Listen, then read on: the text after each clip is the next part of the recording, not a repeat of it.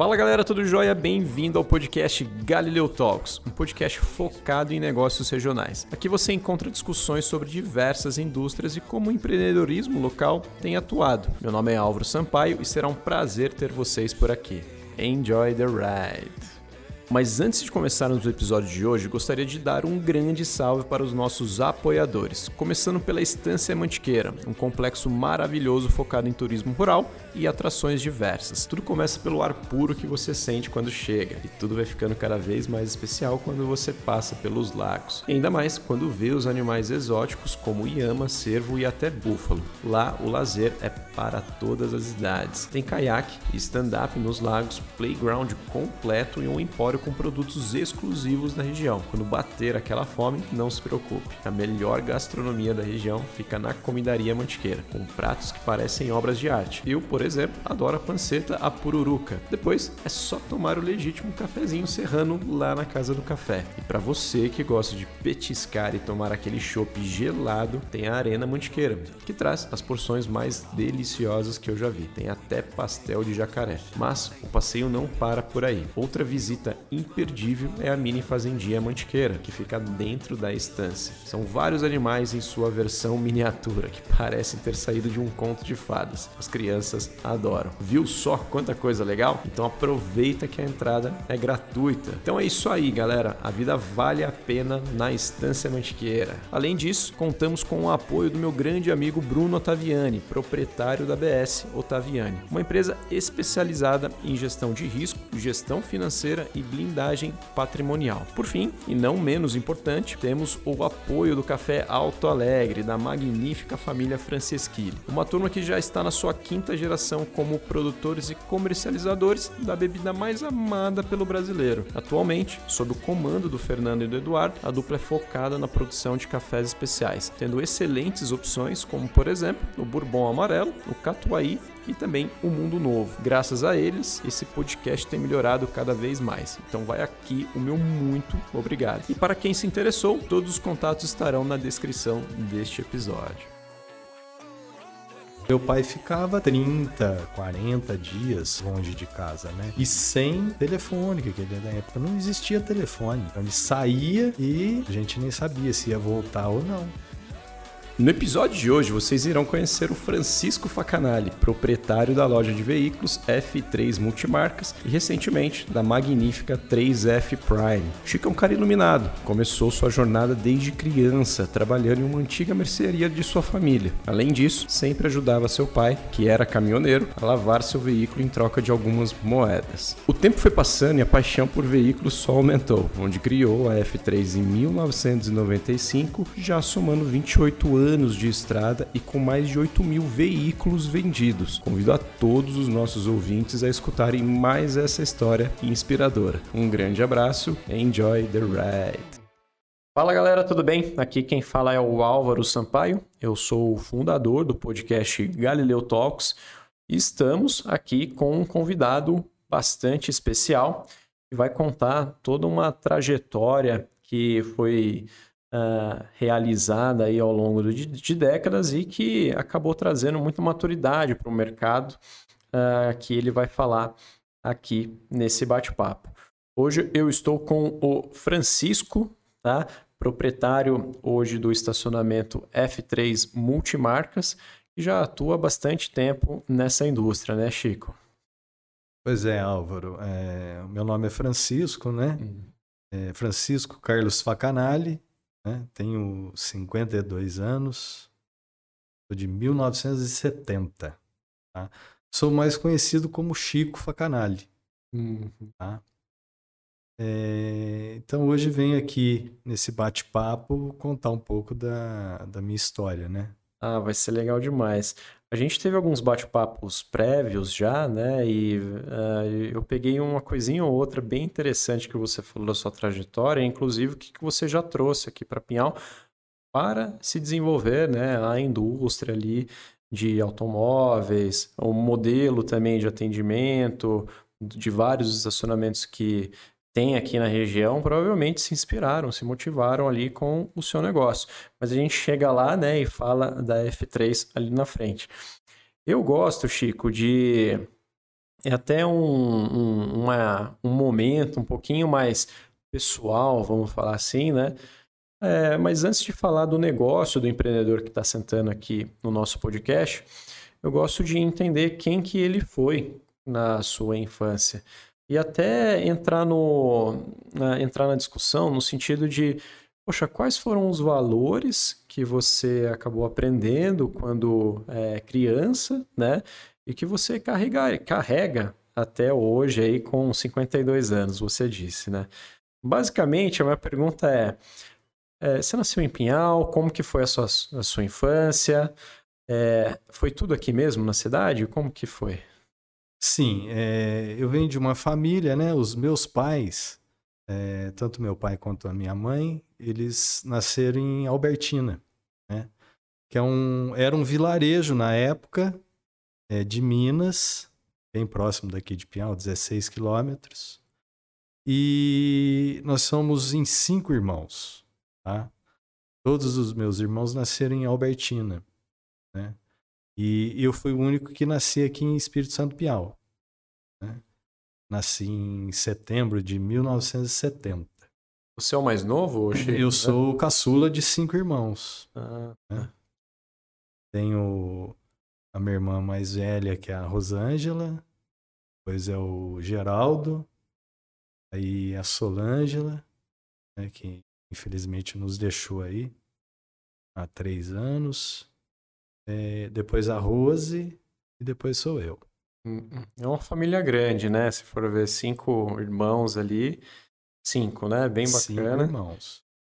E então todos, a maioria nas, nasceram ali em Albertina, Minas Gerais, né? Albertina é Minas mesmo, é né? Minas, Minas. Minas Gerais, e só você nasceu aqui em Pinhal e foi o caçula. Eu queria entender como que funcionava um pouco dessa é, rotina, dessa infância sua, né? Você dividia ali é, o seu dia a dia entre Pinhal e Albertina ou vocês brincavam é. juntos em uma cidade, alguma coisa nesse sentido? Sim, é... a gente morava em Pinhal, né? Óbvio. E assim, o meu pai, ele era motorista de caminhão, né? E dois irmãos dele também eram motoristas de caminhão, porque lá em Albertina eles trabalhavam na roça, né? Naquela época e era duro, era difícil as coisas, é uma vida mais difícil, né? Com poucas possibilidades financeiras.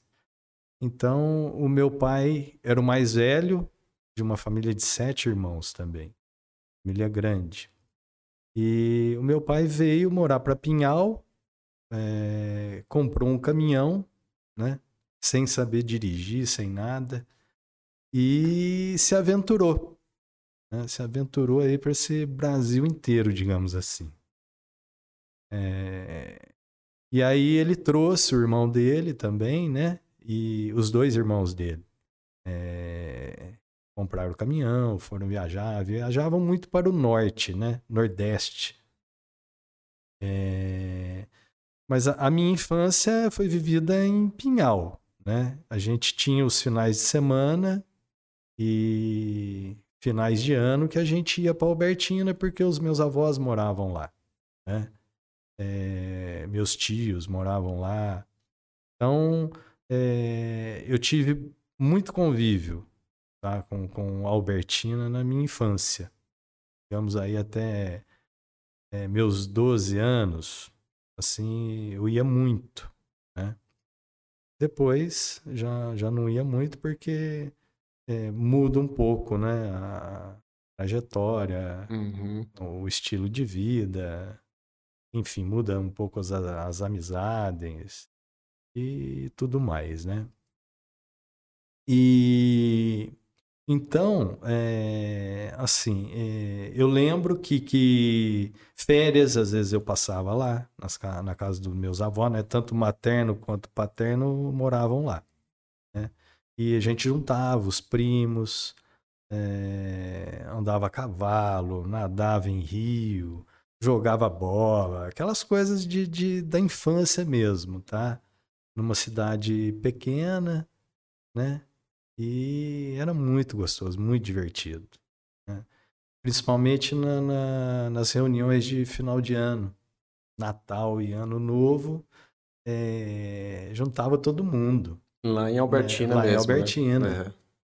Então você vê aí, eu vou falar para você, juntava aí 50 pessoas, 60 pessoas. Uou. Entre os tios, tias, primos.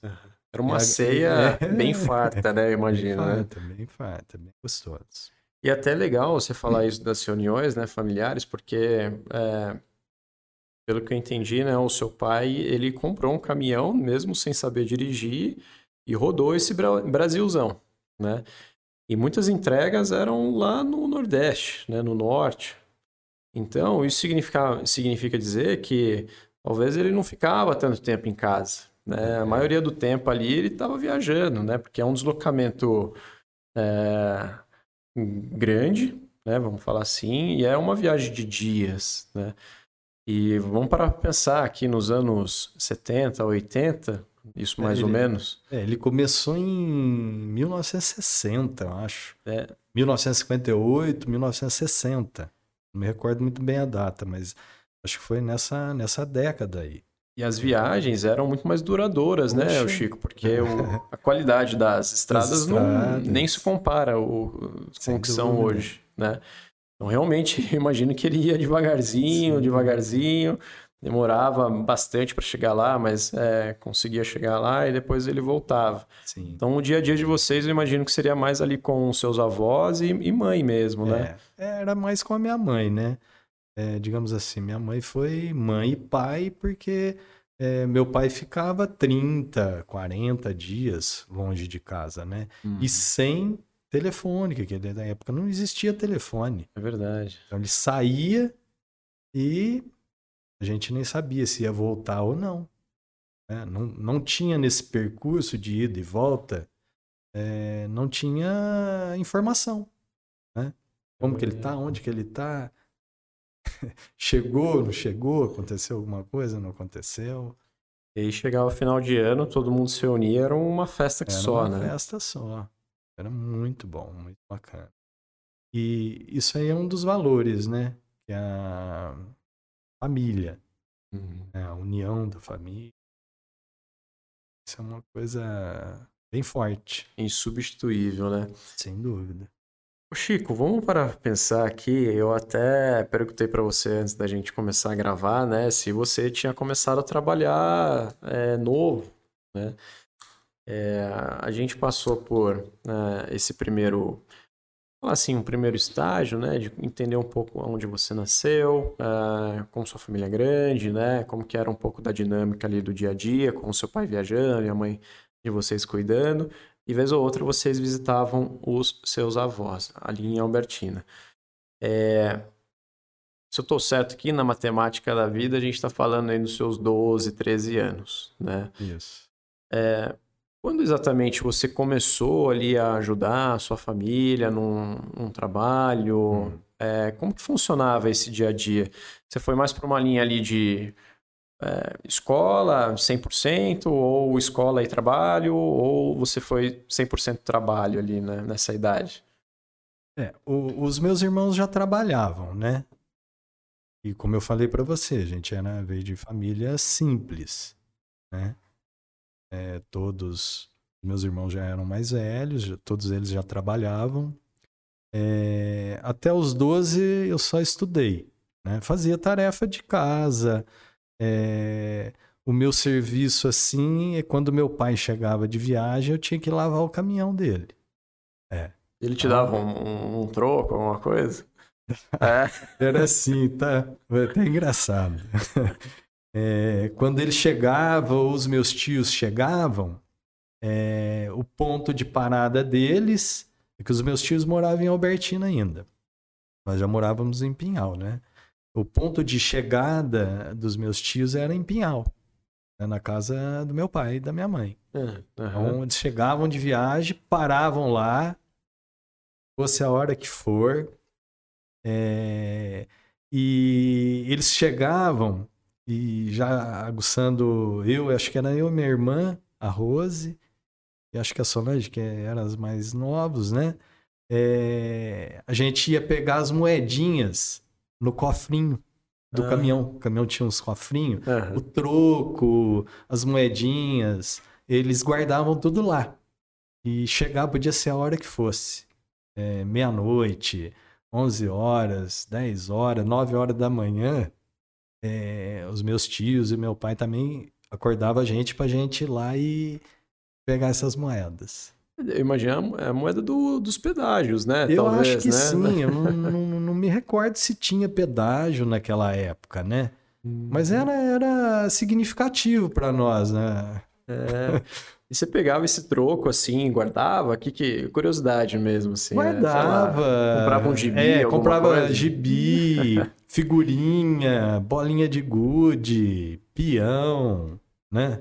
É, papagaio. Era a nossa infância, o nosso divertimento. Legal. Né? Na época era isso aí.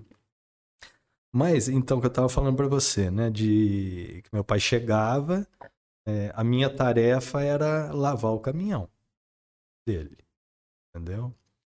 E assim, ele explicava uma vez. Então, é, eu tinha aí sete, oito anos. Para mim era uma, uma brincadeira, digamos assim, porque eu ia mexer com água o dia inteiro, é. né? É, me lambuzar, sujar, e ao mesmo tempo ia estar tá fazendo um agrado pro meu pai. Né? Era assim que eu acho que eu enxergava na época. E assim, ele explicava, por exemplo, ele fazia uma peça do caminhão, né? Fazia o preparativo lá, que na época eu acho que era detergente e querosene, uhum. né?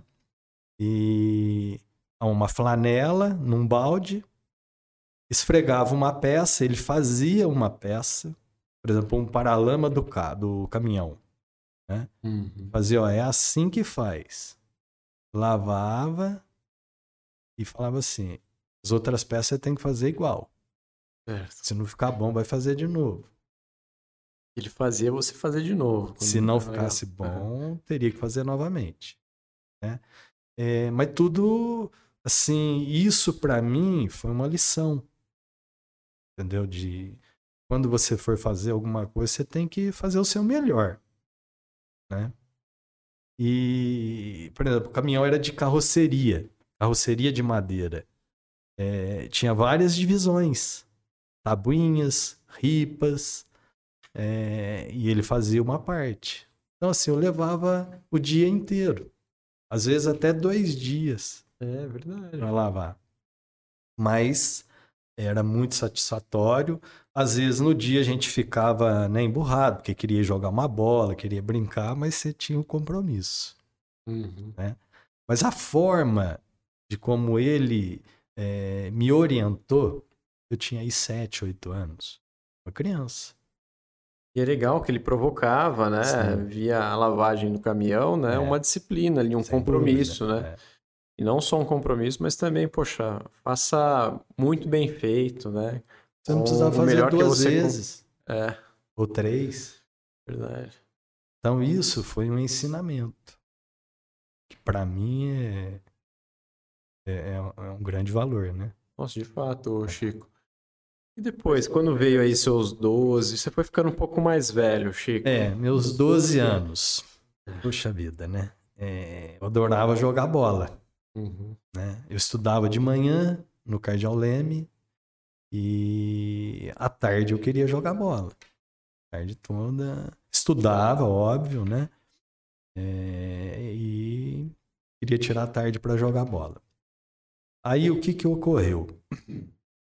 Meu pai com meu irmão, é, eles compraram uma, um mercadinho, né? Que naquela época tinha muito, né? Isso aí. Era um mercadinho, um empório, né? Com, com bar também junto. Tá? Então eles compraram isso aí é, de sócio, meu pai e meu irmão. Né? Meu pai viajava. Meu irmão trabalhava na prefeitura e jogava futebol é, profissional. É, então compraram para um cunhado meu.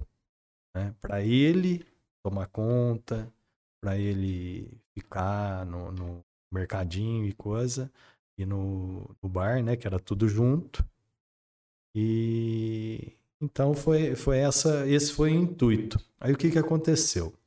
É, não deu certo é, do meu cunhado ficar, né? ele não quis, e acabou sobrando é, para o meu pai, para mim e para o meu irmão.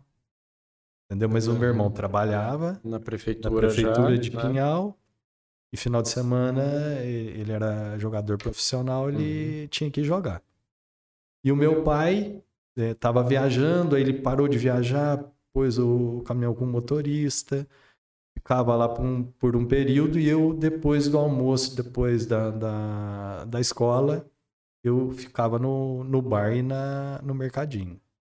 Isso É como se fosse uma mercearia É uma mesmo, né? mercearia, era.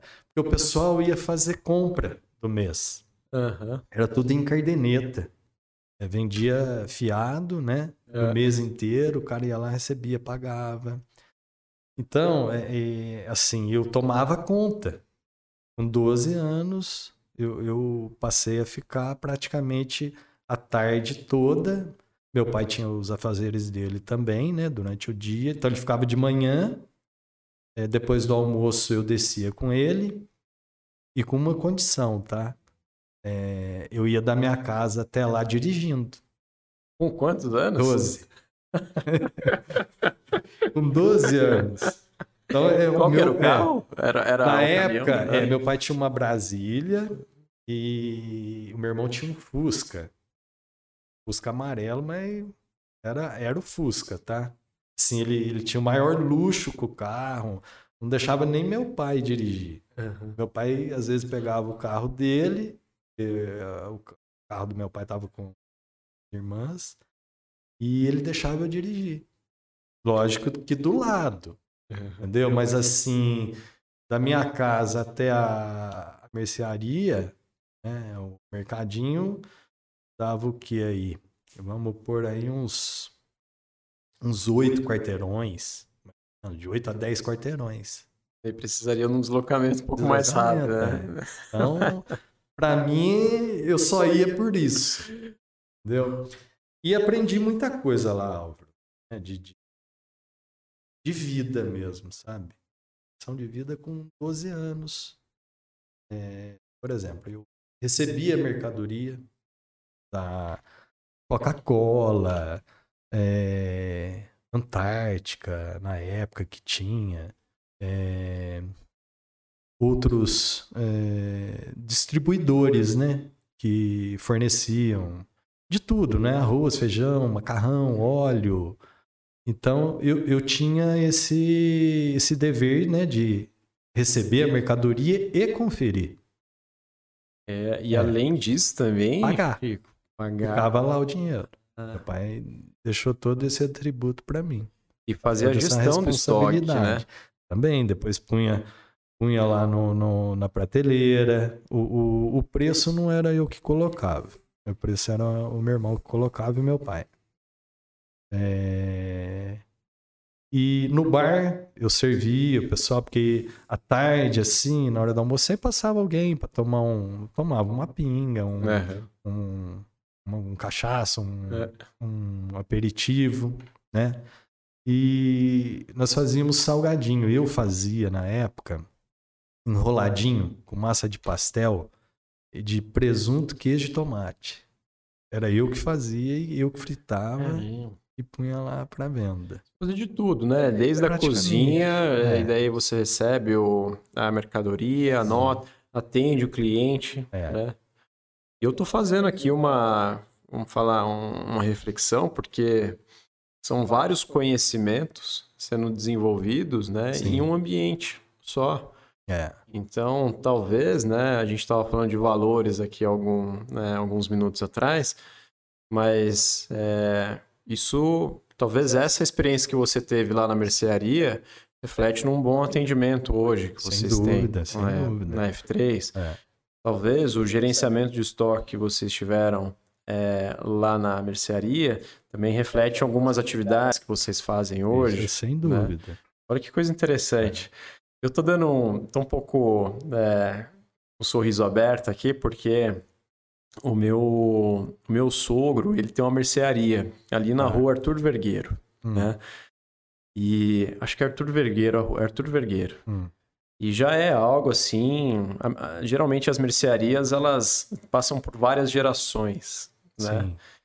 E daí vez ou outra assim, eu pego meu carro, passo ali na frente, é uma segunda-feira, meio-dia, tem hum. algum amigo dele lá, tá tomando uma pinguinha, pinguinha papo. É, para bater o papo. E é legal porque eles criam um, um vínculo, uma comunidade bem interessante ali, né? Sim. São pessoas ali muito amigas dele. Né? É. E é um cara que atende super bem também. Eu vejo a rotina dele.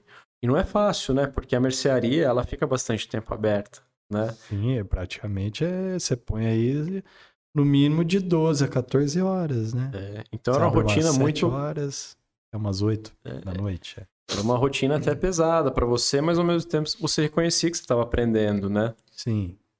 E salgados de, de mercearia, tudo, cara, são os Hoje, melhores, se eu precisar né? fazer um enroladinho, eu sei fazer. Ô, louco. e daí você, uhum. então, foi trabalhando no dia a dia da Sim. mercearia. Sim. E aí foi até porque, assim, é, é, meu pai também não podia tocar e eu também não podia, porque eu tinha que estudar, né?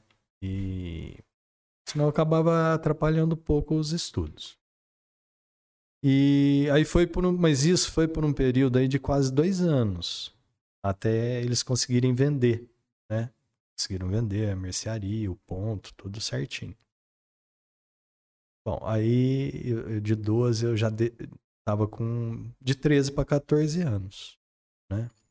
Mas eu quero voltar um pouquinho mais atrás é, eh, para te falar uma coisa que eu acho que é muito importante, né? E, e que me despertou é, é, eu estar no mercado que eu estou hoje, né? Assim, é, desde criança, que eu me lembro, assim, com sete, oito anos, é, pessoal, é, em casa meu pai tinha o carro, né? É, meus tios também tinham, e às vezes vinha alguém, é, pessoal conhecido de Albertina, é, para ir fazer compra na cidade tal, tal, eles paravam o carro na garagem de casa. Entendeu? Deixava o carro lá. Porque a garagem era grande tal, cabia caminhão dentro da garagem, carro. Cabia na garagem lá uns, uns cinco, seis carros. Entendeu? É uma casa simples, né? Como eu te falei, nós viemos de família simples mas era uma garagem muito boa. E eu ficava dentro do carro, é, brincando de dirigir. Entendeu? Uhum. Em todos os carros. É, do meu pai, dos meus tios, é, do, do, das pessoas que deixavam o carro lá, que não era nada meu, né? Mas eu entrava meio que escondido, minha mãe não via, eu ficava lá brincando como se eu estivesse dirigindo. Uhum. Eu trocava de marcha, sem ligar, sem nada. Mas ficava ali, trocava as marchas, né? pisava na embreagem, no freio, sei lá. Uhum. Né? E eu sempre fiz isso. Desde os meus sete anos. E você vê que com 12 eu aprendi a dirigir. Né? Com 12 anos eu já dirigia. É, não maravilhosamente bem, mas dirigia. Entendeu? Se eu precisasse tirar o carro da garagem, tirava. Se eu precisasse pôr para a garagem, eu colocava. Né? Curioso isso, porque Curioso. Era, foi uma. Nessa idade, né? Eu costumo falar que a gente tem alguns amores genuínos, né? Que é aquela coisa. É, você fica fissurado em algo, né? Acende uma chama, vamos falar assim, e que ela é muito inocente também no mesmo tempo, né? No é. sentido de. É, parece que você se redescobriu, né? Entrando nos carros, brincando ali, daí é, imagino que a primeira vez que você de fato pegou um carro e dirigiu ele, né? Trocou de marcha ali, acelerou, deve ter sido uma experiência bacana, né? Nossa, né? É. Ou não, não, né? Talvez, não, não sei como que foi. Uma... Então, a primeira vez foi até engraçado, viu, Aura? Agora você está falando, vem, vem caindo a... as fichas aqui, vem, vem a lembrança. É primeira vez que eu enchi o saco do meu pai que queria dirigir, né? Aí um dia ele chegou, falou: "Você quer dirigir mesmo? Então quero ver se você sabe", porque eu falava que eu sabia. Entendeu? Porque eu brincava nos carros, né? Eu falei, eu já sei. Às vezes observava É, ele também. Sempre. Quando eu ia, é, viajava com ele, é, ou com os meus tios, assim, eu prestava muita atenção. Entendeu? De como que fazia e tal. Então, fui uma pessoa, desde a minha infância, muito observadora, né? E aí, nesse dia, eu falei, não, eu já sei, não sei o quê, papapá. Ele falou, você sabe mesmo, deu a chave do carro pra mim, tira ele da garagem. Era uma Brasília, né? É, eu lembro, era uma Brasília 80. Né? Nós estávamos em 82, era bem nova. É. E ela não estava reta na garagem, estava meia de Diagonal. atravessada, é, né? diagonal, sei lá. Aí dei partida e tal, engatei a marcha ré. Rapaz, a hora que eu tirei o pé da embreagem, tirei com mais força, por pouco, né? Sorte que ela morreu. Hum. Mas por pouco não soquei o carro na- no portão da garagem. Entendeu? Ele falou, aí, como é que você sabe? Você não sabe nada, papapá. Sabe? Me xingou. Não, mas eu sei, eu sei. Fiquei com aquilo dentro de mim, né? E aí, aos pouquinhos, depois ele foi soltando pra mim, né? Quando a gente... Eu ia ajudar ele na mercearia lá no bar, né? Que legal, Então, cara, é. bacana. Foi, foi muito... Foi uma experiência muito boa. É bem simbólico, né? Se a gente Sim. parar pensar. Sim. E aí, por, por isso que eu falo pra você é, da minha paixão por carros, né? É, é, desde a minha infância de sete anos, né? Que eu me conheço por gente, eu, eu fazia isso aí, eu adorava, entendeu? Brincava, gostava de brincar com carrinho e tudo, então sonhava, né? É, Eu vou até perguntar lá na frente como que surgiu a ideia, né, de ter É. o- os primeiros estacionamentos. Eu não sei nem se era a F3 na época, os primeiros, né? Mas é interessante a gente também entender como foi essa trajetória de criação da F3, as motivações e por aí vai. Mas vamos dar um passo para trás e pensar na mercearia, né? Então, poxa, Tá. começou lá com uns 12 anos, né? Já era um cara que dirigia já, né? É, Nem podia, né? Era contra a lei, mas é, é um adiantamento, né? Digamos assim, é, É. uma, uma forma de, de você crescer, sei lá. Não sei se era. Para mim foi bom, né? Não posso me queixar, não. Eu acho que foi é, fez fez bem para mim. Ah, Hoje eu vejo massa. dessa forma. É, imagi- imaginando não, né? Mas quando vocês venderam o negócio, né? Sim. É, com quantos anos você tava? Eu- eu De 13 para 14, porque ficou um ano, um ano e quase um ano e meio com, com a mercearia lá, né? Nós ficamos quase um ano e meio. E esse período você focou mais nos estudos ou Depois? você arranjou, é, depois na mercearia, vocês arranjaram, você arranjou um tra- trabalho, Não, não, aí alguma eu coisa? fui, eu fui terminar. Fui terminar a oitava série. Tá? É, mas eu que- quero voltar um pouco mais ainda, Álvaro, antes da gente dar essa continuidade. E nas minhas férias escolares, tá? É, como eu falei para você, meu pai era motorista de caminhão, né? Os meus tios também, né? meu tio Ney, meu tio João. E nas férias de, de junho e de dezembro, é, a minha mãe fazia eles me levarem para viajar. Para Salvador, é, Recife, Aracaju. Ah, você É, acompanhava as entregas? Acompanhava, eu ia com eles. Com sete anos de idade. Louco, Chico. Verdade, verdade.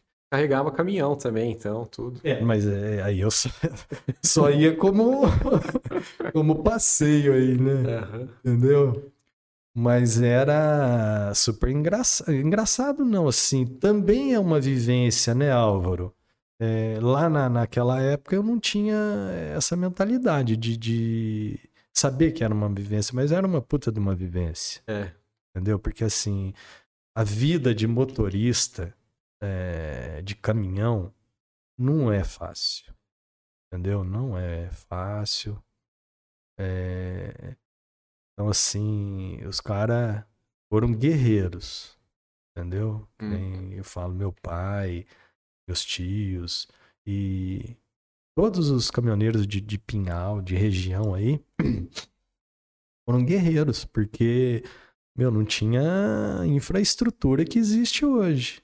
Né? Pra você ter ideia, é, na época que eu ia com meu pai ou com os meus tios, a carga que, que eles levavam era vidro.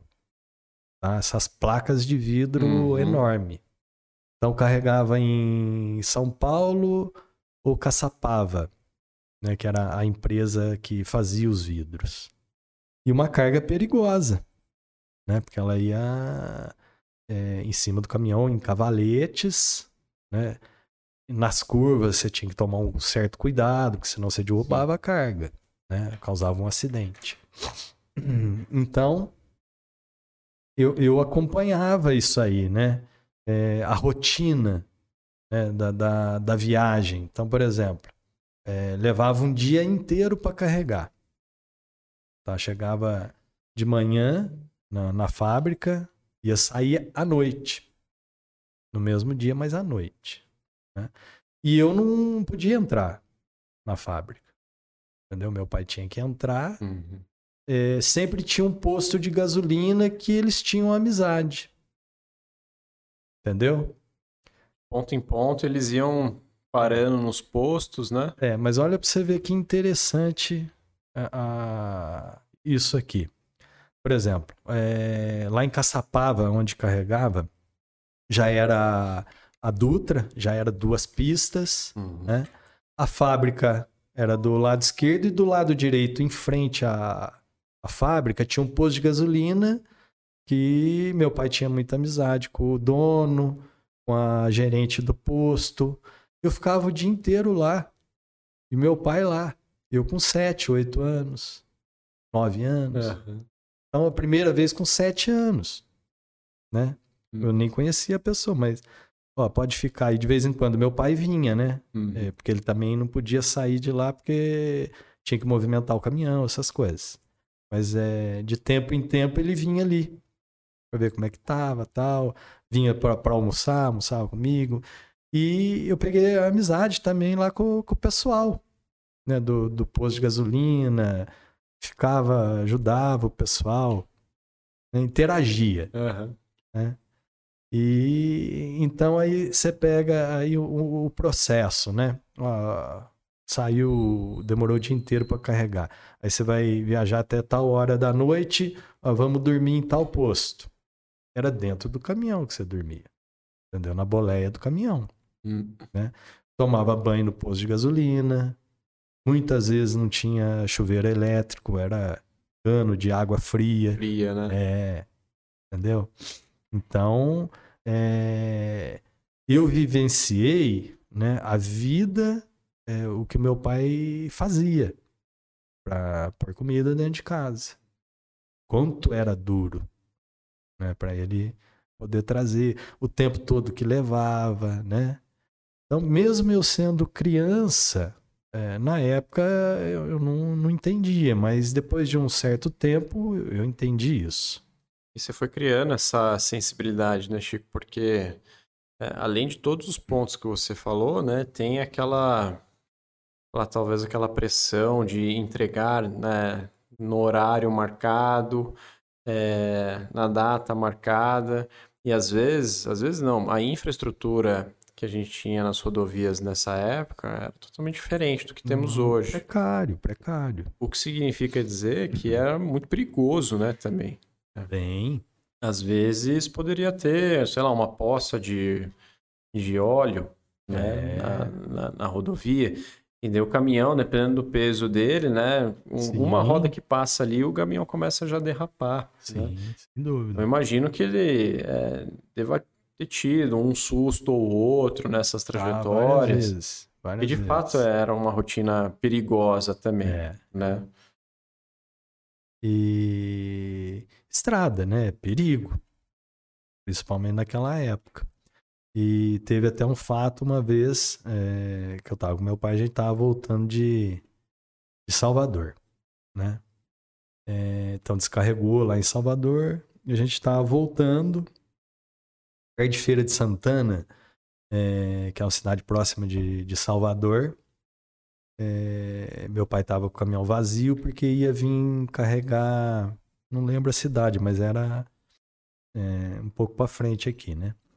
É, e teve um acidente com um ônibus, entendeu? É, o ônibus bateu na traseira de um caminhão, meu pai vinha vindo logo atrás, e assim, questão de segundos.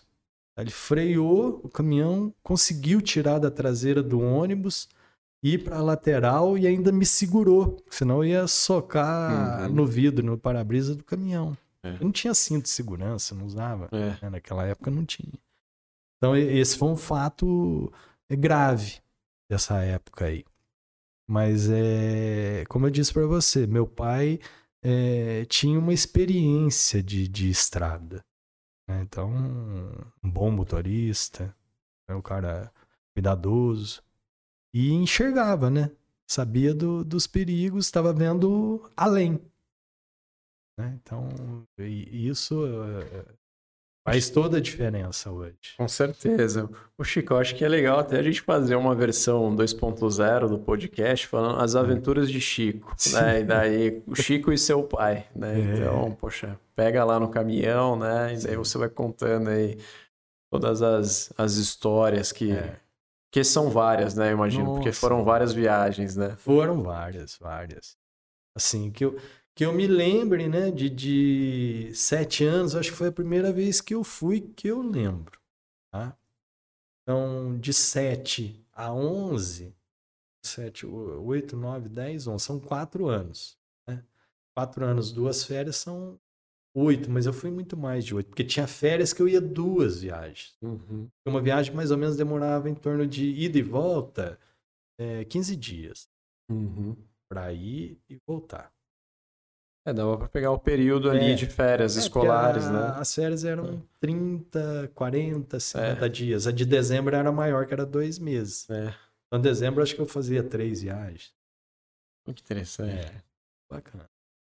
Então, já passamos aqui pelo Chico, né? Hum. É, motorista aos 12 anos, né? Mas antes disso, veio também a vontade de do, da indústria automotiva, vamos falar assim, né? Já desde pequeno, entrando nos carros ali das pessoas que estacionavam na, na garagem. Adorava, adorava dirigir. Né? Na minha cabeça eu estava dirigindo. É. Entendeu? E depois, depois não, né? Mas ah, também no meio desse caminho veio as aventuras de Chico e seu pai. Sim. É, foram as viagens ali, né? Com o seu pai como caminhoneiro, você acompanhando. Os meus tios também. Os tios estavam juntos, é. né? E daí, poxa, teve uma. Tô, tô, tô refletindo aqui, né? Foram é, bem bacana a trajetória até aqui. Teve a mercearia também. E eu queria entender o que, que veio depois da mercearia, né? Ah. Imaginando aí os seus 13, 14 anos, quando você vendeu, né? Hum. É, imagino que a paixão ali por carros, ele só tem aumentado, porque você ia para a mercearia todo é. dia dirigindo.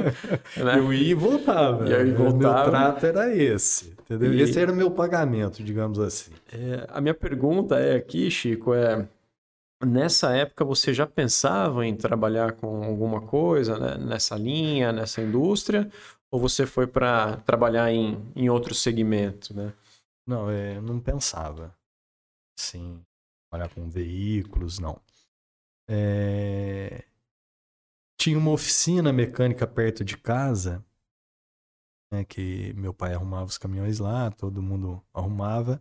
E assim, até meu pai falou de, oh, eu vou arrumar um, um trabalho para você lá na, na autopeça que era da mecânica, né? E eu até concordei, né? Mas eu estava estudando, então aí eu fui terminar o primário, né? Que era a oitava série. Com 15 anos, eu terminei a oitava série. E por mim mesmo, né? Que eu queria é, uma e tal, é, eu quis trabalhar. Então, saí do Cardeal Leme, terminei a oitava série e fui estudar na escola de comércio à noite. Entendeu? E queria o trabalho. Aí eu arrumei, consegui arrumar um trabalho que era um depósito de bebida da escola que que tinha bem próximo da minha casa ali. Uhum. Então, meu primeiro trabalho mesmo, é, com carteira assinada, com 15 anos. Olha só. É. Então, é, entrei para trabalhar no, no escritório. E assim, com o primeiro pagamento, que era uma puta de uma alegria, né? É, você vê, nunca tinha visto tanto dinheiro na minha mão É. daquela forma, né? Porque quer queira, quer não, a gente não tinha, não tinha grana. É, quando ia sair, saía pouco, né? Na idade de 13, 14 anos, mas saía, por exemplo, o dinheiro era contado para comer um, um lanche em dois, Uhum. tinha que comer um prensado por dois, né? Tinha que dividir, porque não dava pra comer um sozinho, Imagina. né? Eu ia no cinema e comia um lanche, uma pipoca. É, Então, meu primeiro salário, eu lembro até hoje, isso aí, a minha mãe também era muito firme, né? Porque assim, ela tinha que administrar a casa, né? Com seis, é, seis pessoas, né? E administrar a casa, é, comida, todas essas coisas, né? Roupa. Hum. E o dinheiro era contado. Então, era bem regrado. Aí, pô, fui trabalhar. Falei, não, mãe, eu quero trabalhar, vou estudar à noite, eu mesmo pago a escola, né? Porque a escola era paga à noite, a escolinha. É, o primeiro salário eu recebi, aí minha mãe falou, ó, vamos, vou no banco com você, vou abrir uma conta para você, você guardar o seu dinheiro e você administrar. Ah, que legal. Uhum. Assim, ela também não tinha muito conhecimento, mas é, com o pouco que ela tinha, ela me ensinou como que tinha que ser. Uhum. Entendeu? Aquela preocupação de ó, você precisa É. ter seu dinheirinho aqui, Isso. né? É, eu sabia administrar. Ó, você tem, ganhou mil. Você não pode gastar os mil. É entendeu? Então, no primeiro, no primeiro salário, eu fui lá, comprei, é, junto com ela, lógico, né? É, um sapato, né? É, uma calça jeans, uma camisa, cinto e relógio. Muito legal. Entendeu? E, e assim, Aham. fizemos, ó, vamos fazer em três vezes. Eu tava com o serviço garantido, vamos fazer uma conta em três vezes. Né? Comprei em três vezes. Então, por exemplo, do, do meu salário, não lembro o valor correto, mas vamos supor que fosse mil, né? Eu fiz uma prestação de 200 e pagava a escola, então me sobrava 500, mais ou menos. Quase a metade. Uhum. Essa eu tinha que poupar. É. Né? Aí você vai guardando. Né? E, e fui nesse, nesse trabalho aí. É, e depois, é, trabalhei acho que quase um ano aí. Aí, é, eu tinha um amigo meu, que hoje é amigo meu de infância, hoje ele trabalha comigo, né, que é o Cássio. A gente morava perto e tal. E ele trabalhava com café. Né? Aham. Que, e na época a gente queria trabalhar com café, era o sonho da gente trabalhar no escritório de café. É. E ele arrumou um serviço para mim, onde ele estava trabalhando, né? E com 16 anos, aí fui lá, conversei com é, o Ike, né? O Ike Françoso, devo muito a ele também, aprendi muita coisa com eles. Com ele, com o pai dele, com o irmão dele. É, então eu comecei a trabalhar lá. E... Como correta- corretagem mesmo. É, assim, não era, né? Eu era funcionário do escritório, mas fui lá aprender a classificar café, torrar o café, fazer a, a prova na mesa, né? de Legal, café, para saber a bebida que era. Aham. Vamos começando assim. né? E aí, é, ele nos deu uma chance muito boa de, de, de a gente crescer um pouco. Tanto para mim quanto para o Cássio. É, E eu conhecia Albertina. Tá? E, e Muito café meus parentes né? lá, Albertina é o berço do café. É, Era o é verdade. né? produtor café. Aí o que, que acontecia? É, ele pagava gasolina. É, uma vez eu ia com o meu carro do meu pai, outra vez a gente ia com o carro do pai do Cássio, pegar a amostra. A gente ia nas propriedades, pegava a amostra do café, né, pedia para o proprietário, oh, nós trabalhamos em tal lugar. Muita gente me conheceu, você é filho do Kita, tá? Oh, você é neto do Salvador, tal. Então todo mundo conhecia todo mundo, hum. né? E isso também foi um, um aprendizado muito grande, né, em, em comercializar, né? É, aprendi a, a comprar, né, a saber preço, a distinguir. É, foi um, um, virei um comerciante ali. Foi, acho que a primeira escola minha foi essa.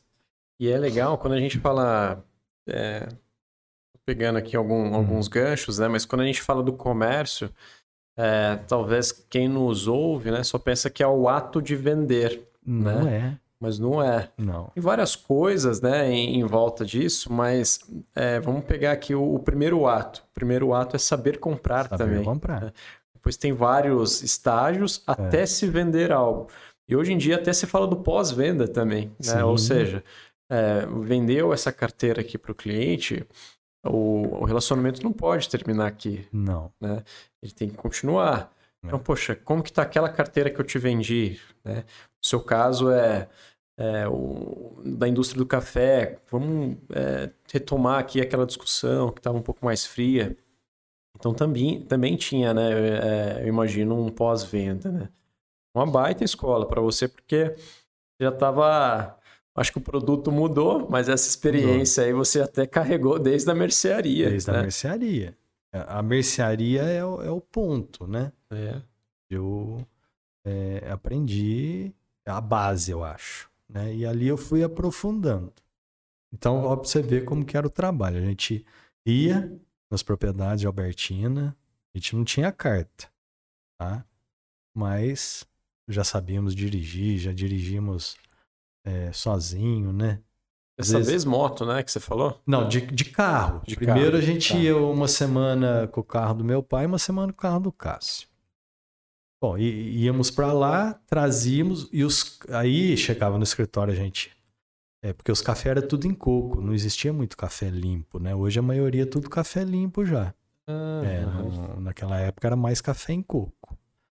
Então vinha, pegava a amostra, vinha no escritório, é, fazia é a renda, né, que chama, para ver quanto que ele dava de renda, para saber quanto que um saco em coco daria é, em quilos limpo.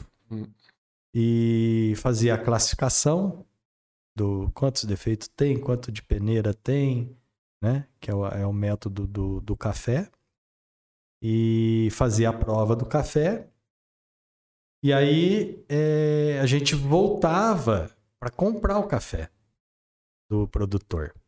Então, é, na época era o IC, né, que o IC François tomava conta da, da empresa. Ele dava uma base de preço para nós. Ó, vocês podem chegar até tanto hum. lá no café. Uhum. Então chegava lá, a gente ia, começava com menos. Entendeu? Com menos, com menos, com menos. Aí o cara falou: ah, se pagar tanto, a gente fecha que não sei o que, sabe? Então uhum. nós tínhamos uma margem, a gente começava um pouco por baixo, tinha uma base que podia chegar.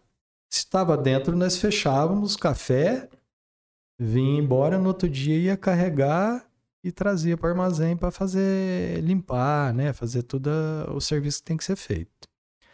E quando é, tinha que pagar um pouco mais do que é, ele tinha é, passado para nós, só existia um telefone em Albertina. Então, às vezes a gente estava na propriedade 10 quilômetros para frente de Albertina, tinha que voltar na prefeitura de Albertina, ligar aqui em Pinhal. Ó, oh, o cara quer tanto no café. Uhum. Ó, pode pagar, não pode pagar. Aí eu falei, ah, pode pagar. Ia lá, fechava o café com o cara. Entendeu? E, então isso também foi uma, uma escola uma escola de uma negociação. Escola de né? negociação. Uma é. escola de negociação. E nem sempre a, a venda ou a compra é, é algo fluido, era, né? Era efetivado. Às vezes demorava, às vezes até semana. É. Mas é dois ou três dias da semana a gente tirava, por exemplo, assim, ó, vamos trabalhar de manhã no escritório e depois do almoço nós vamos para lá para colher a amostra e tentar fechar alguma coisa, porque aí a gente ganhava comissão. A gente tinha o salário e ganhava comissão. Ah, isso é legal. É, isso com 16 anos, porque É. eu queria dinheiro. É. Entendeu? Além de estar trabalhando, mas o que motivava a gente é que a gente ia ganhar bem. O mercado em 86, 87 É. de café, ele estava bem aquecido, né? Também imagino, né? Foi, foi bom. E, o e o café sempre teve isso aí, né? Altas e baixos de É. preço. Mas é, sempre teve comércio, sempre teve vendedor, sempre teve comprador. Ainda mais aqui na nossa região, É. né? Para pensar, porque a gente está falando do- da Baixa Mogiana, né? Que eles falam. É. E aqui é um polo mesmo de lavouras, de café. é, a gente imagino que vocês realmente tinham várias visitas ao longo do dia, né, abordando esses cafeicultores e negociando sempre, Sim. né? E o Brasil nessa época ele era um dos maiores exportadores. Aliás, ele É, é, ainda, né? é ainda, o né? maior exportador de café. mas eu né? acho que ele tinha até uma participação maior quando a gente pensa no consumo global. É. Porque os outros países acho que não produziam muito, né? Não Não, produziam. e agora estão produzindo também. Eu gosto de ler alguns documentários hoje, É. né? Mais um- uma observação aqui, mas é, em anos antigos, né? O, há décadas atrás, na realidade, o Brasil chegou a presen- representar 50% do consumo global de Global. café, né? Daí houve-se uma iniciativa ou outra de estimular a produção de café em outras regiões, né? Pois. Para tirar essa hegemonia, vamos falar assim, do Brasil. No né? Brasil. E hoje, mesmo assim, o Brasil continua lá com seus 25 a 30% da exportação global. Olha, É muito café. é né? bastante. E o restante é consumo interno? Consumo, É. eu acho que é, É, acho que é sim. bastante também. É. Mas É, aí, é, vocês É. ganhavam a comissão, Comissão. e o salário E o fixo. salário É. fixo. E eu imagino que dava para voltar na, na loja lá com a sua mãe e comprar mais coisas, eu imagino. Não, a minha meta era comprar uma moto. É, Minha, minha meta era comprar moto, né? E então nessa trajetória aí, é, eu fui guardando o dinheiro, né? E chegou um, um- um período que eu tinha o dinheiro para comprar uma moto. Na época era uma CG 125, mas que para nós na época era, era a moto. aham. Entendeu? Eu tinha o dinheiro guardadinho para me comprar uma moto zero. Só que eu não tinha carta. Aí o que, que aconteceu? Meu pai e mais o meu pai não deixou comprar. Entendeu? Não deixou comprar. Não, porque você não tem carta. E, e nesse período, é, o, o, o Ike dava a moto para nós, para mim, é, ia atrás das, das amostras de café, dos produtores, tal, tal. E a polícia corria muito atrás de mim. Entendeu? É verdade. E meu pai tinha amizade com os policiais tal. Falou: você precisa falar pro Chico que tá andando de moto. Mas eu- não fazia arruaça.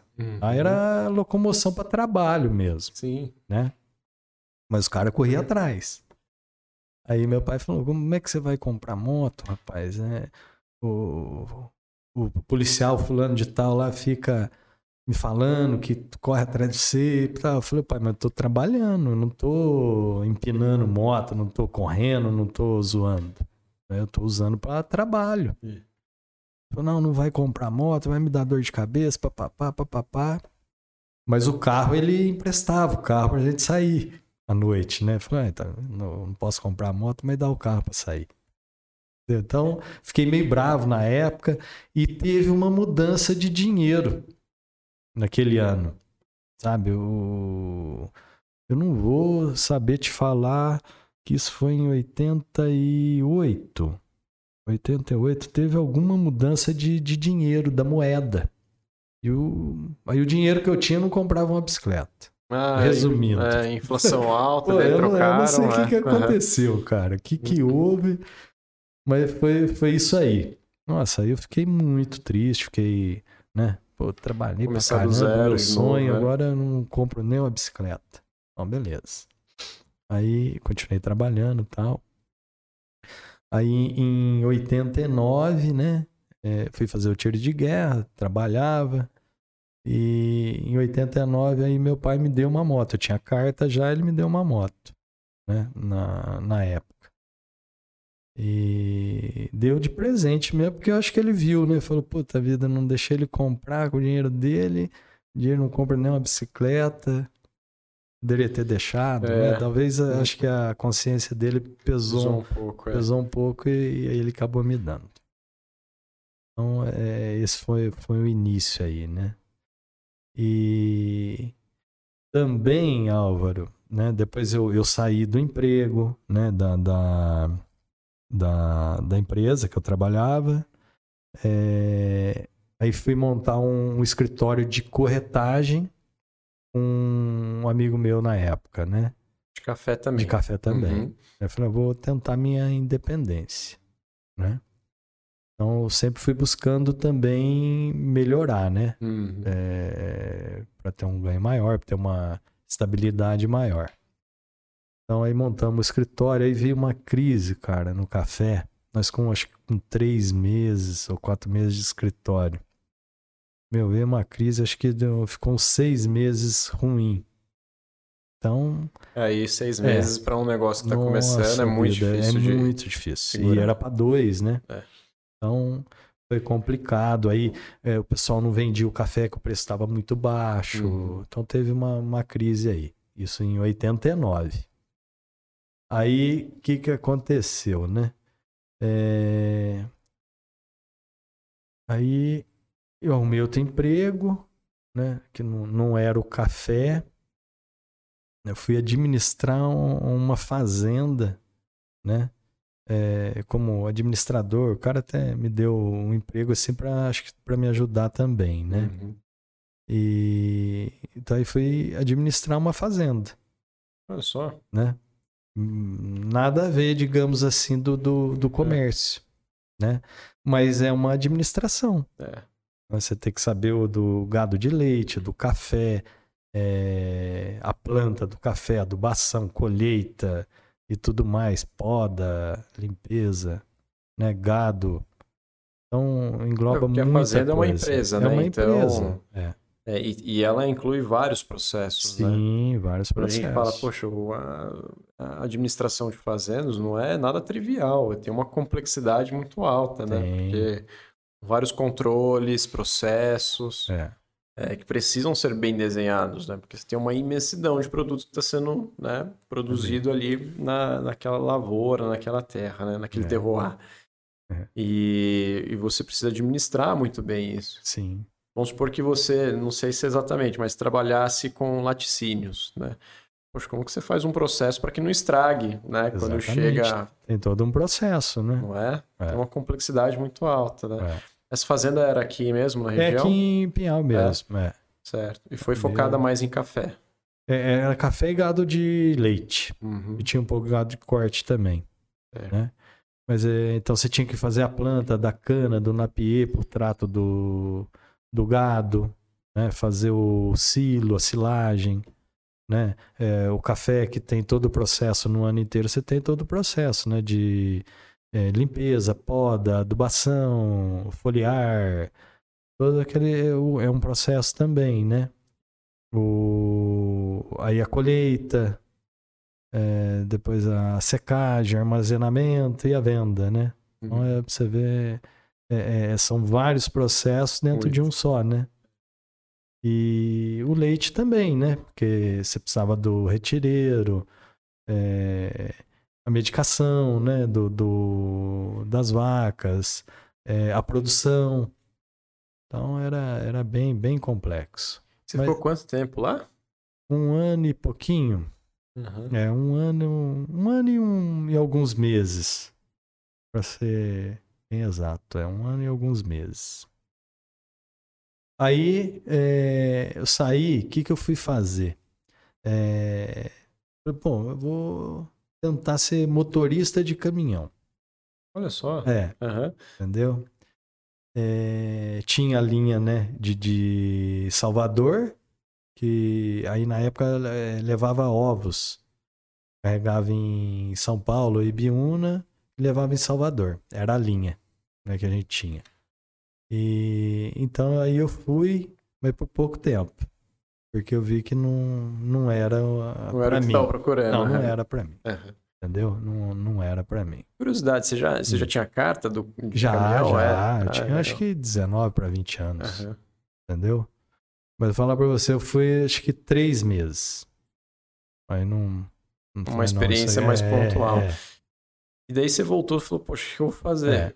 Né? Aí eu voltei, é, que- Deixa eu tentar lembrar certinho. É, voltei, aí eu fui trabalhar é, numa transportadora de transporte mesmo. Era um amigo do meu pai, né? Que tinha montado uma transportadora e estava precisando de um funcionário. Eu falei, ah, eu vou. Pô, não quero mais ficar no caminhão, eu vou trabalhar para você Aham. entendeu? Então, praticamente com- começamos do zero, assim, né? Ele montou a empresa, que era uma transportadora. é, ela existe até hoje, né? Chama Icatu Transportes, Aham. é, do Benedito Cândido de Souza. É de Pinhal? E- É, É de Pinhal, é de Pinhal? Pinhal, é. E fazia o transporte de café. É, Entendeu? Então tem, tem muita ligação com o café, né? é, Na, na minha história aí. verdade. E trabalhei com ele dois anos, o Álvaro. Dois, 89, 90. É. Dois anos. Isso mesmo. É, começamos lá em Jacutinga, que era a sede dele, em Jacutinga, na em Ouro Fino. né? A gente ia todo dia para lá e voltava. Aí montou a filial aqui em Pinhal, que tem até hoje. E trabalhei com ele um tempão aí, né? Acho que dois anos. E aí, desse, daí, o que que eu resolvi? Junto com meu irmão e com o meu tio, João, é, nós montamos uma fábrica de bloco e artefatos de cimento. Olha só. É, e, e material básico, né? De, Aham. de, de construção Aham.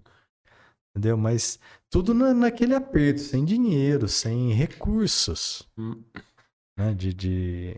alugamos um terreno, compramos uma máquina para fazer bloco, não era pneumática nada, ela era é, semi-automática, digamos assim.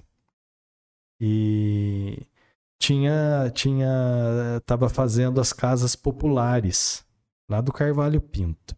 Uhum. Então vendeu muito bloco, né? Porque o pessoal fazia muro, reformava as casas. Então pegamos um período bacana. Isso foi em 91. É, 91. Isso mesmo. Em, em 1991. Então montamos essa fábrica e eu fui com ela até 95 até Uhum. 1995. Mas, paralelamente, é, eu já comprava moto e vendia, comprava um carro Ah, e vendia, entendeu? Eu ia na, na- nas feiras que tinha em, em Campinas, no, no, no Extra da Abolição, era muito legal essa feira aí. E, assim, ia lá para comprar um Fusca, é, era mais era o Fusca na época, foi, foi em 91 isso, 90, 91, né? Mas que comprava era o dinheiro dava para comprar um Fusca. Comprava um, vinha embora, Uhum. ficava usando, né, o, Uhum. carro, mas punha à venda, Ah, olha só. entendeu? Punha à venda. Vendia, corria lá para comprar outro. Aham. Entendeu? Então fazia esse. E tinha bastante gente. Tinha um tio meu também que ia todo, todo domingo, era de domingo essa feira. Ele gostava de ir. Também, ele também comprava e, e vendia, gostava de Fusca também. E tinha uns carros bons lá. E, e dava para ganhar um dinheirinho, né? Dava para ganhar uns trocos aí. E paralelamente, então, eu fui fazendo isso. Então, eu fui fazendo meu pezinho de meia ali, né?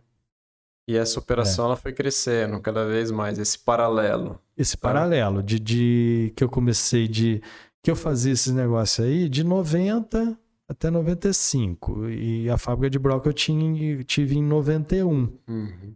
que continuei fazendo, né? É, essa compra de, de carro, moto. Eu sempre fazia um negócio ou outro. Em 95 você deve ter pensado, deve ter pensado né? Poxa, é. É, tô vendendo, tô comprando e vendendo é. bastante carros aqui, tá né? Numa frequência. Às vezes, é, pois é. Poxa, tá melhor do que o bloco. Tá melhor do que o bloco. Imagino que você pensou. É. O que seria o próximo passo, né? Será que eu é, vou parar, vou olhar com mais cuidado e carinho essa outra atividade que eu tenho além, né, da, da empresa de blocos? Você chegou a, a pensar isso? Sim, né? sim. É, já, já nesse período, porque o, o bloco ficou bom, vamos dizer, de 91 até 94. Foi bom, né? Porque saiu o conjunto habitacional lá do Carvalho Pinto e depois saiu do São Judas. Hum. Aí deu uma estagnada, né? Hum. Todo mundo já tinha feito os muros, já tinha aumentado as casas, aí começou a ficar ruim de venda.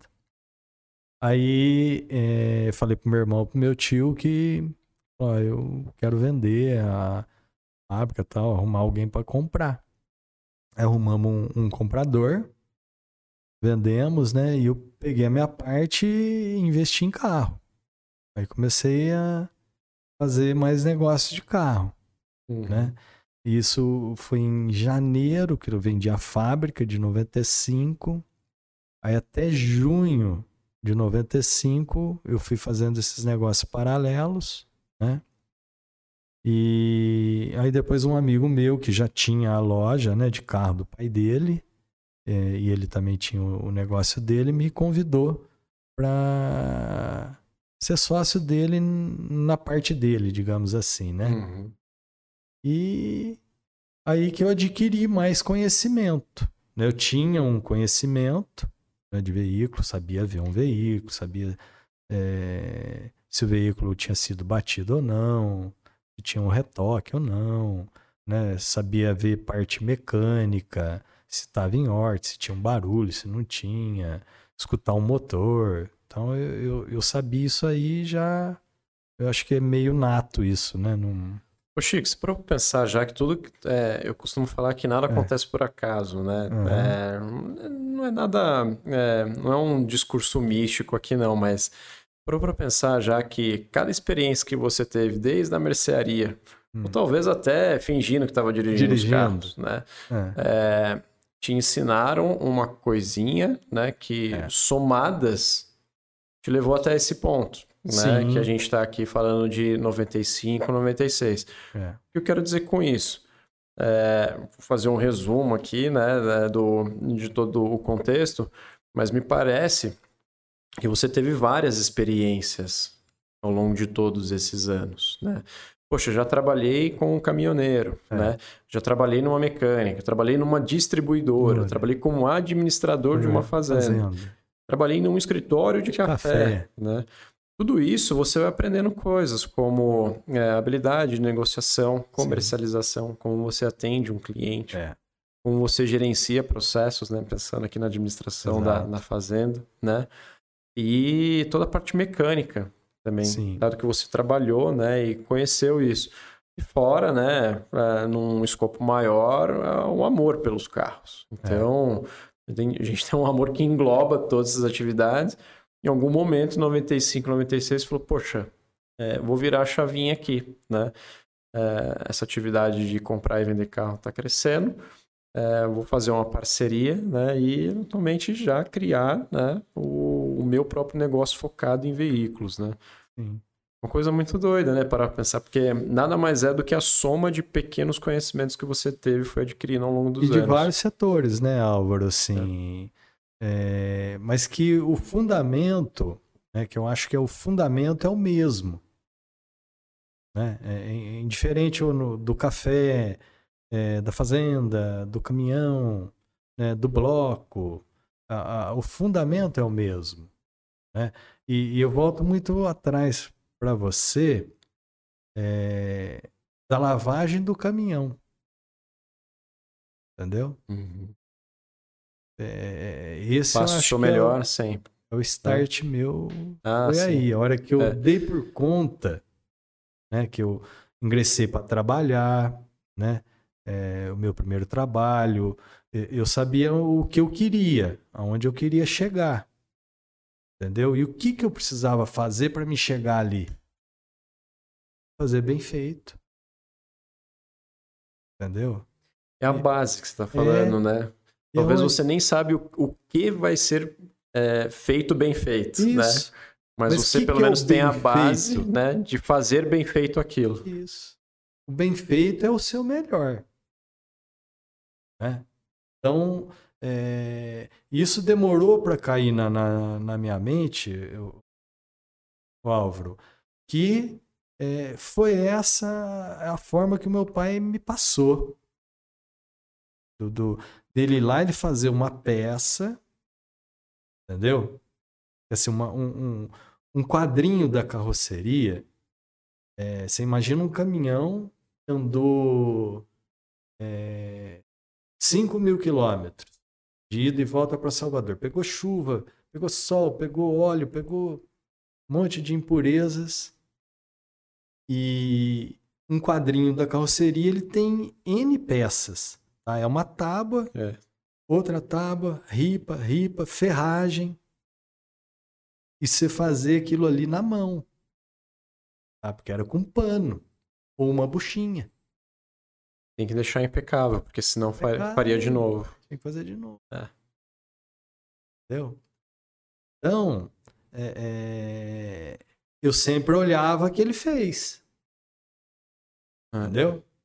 É legal que era você carregou, é, você carregou isso muito, muito bem, né? É. É, até se criar, de fato, ali o, é, o- Agora que eu fiquei um pouco em dúvida, mas o estacionamento de fato foi criado em 95, 96? Como que funcionou Ah, essa. Foi assim, vamos falar como que foi. Então, em 95, tá, esse amigo meu me chamou para mim ficar junto com ele na parte dele, porque a- a- o estacionamento era do pai dele.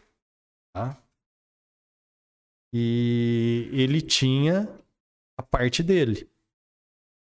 Tá?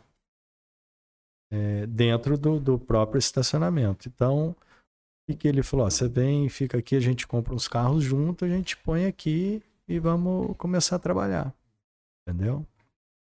Então aí é, tinha que sair para comprar carro, né? É, eu tinha bastante amizade, os meus familiares, né? Que ia comprar carro, me procurava. Às vezes a gente não tinha o carro que eu tinha que procurar o carro. Uhum. Entendeu? Então, é, como que nós começamos a procurar? Primeiro era jornal naquela época que tinha, né? Que era o jornal era Estadão, que era São Paulo e Grande ABC, é, que saía aos domingos e quarta-feiras, e tinha o Primeira Mão, que era Campinas, que era o mais o centro maior, mais próximo de nós Uhum. né? E aí tinha São João da Boa Vista, é, Mogi Guaçu, tinha o pessoal de Andradas também que era forte, então a gente aí era por telefone. Mas é, ia muito em Campinas. É, é, eu praticamente eu tava toda semana eu tava em Campinas. Tá, em lojas grandes, concessionário, fui pegando muita amizade Uhum. né? Conhecimento e amizade. Então, é, comecei a, a- me profissionalizar de 95 para cá. Né? Então, eu conto é, a, a- a minha história é, como início junho de 95 Uhum. que foi onde eu deixei a- as minhas outras atividades e me dediquei somente a- ao comércio de veículos. Legal. Né? Mesmo eu não tinha um CNPJ, né? Mas eu comecei a, a exclusivamente só fazer negócio de carro. O nome já existia aí? Não, não, Não? existia. Não. O nome ele veio depois, é, porque essa sociedade com esse amigo meu aí foi até 2000, tá?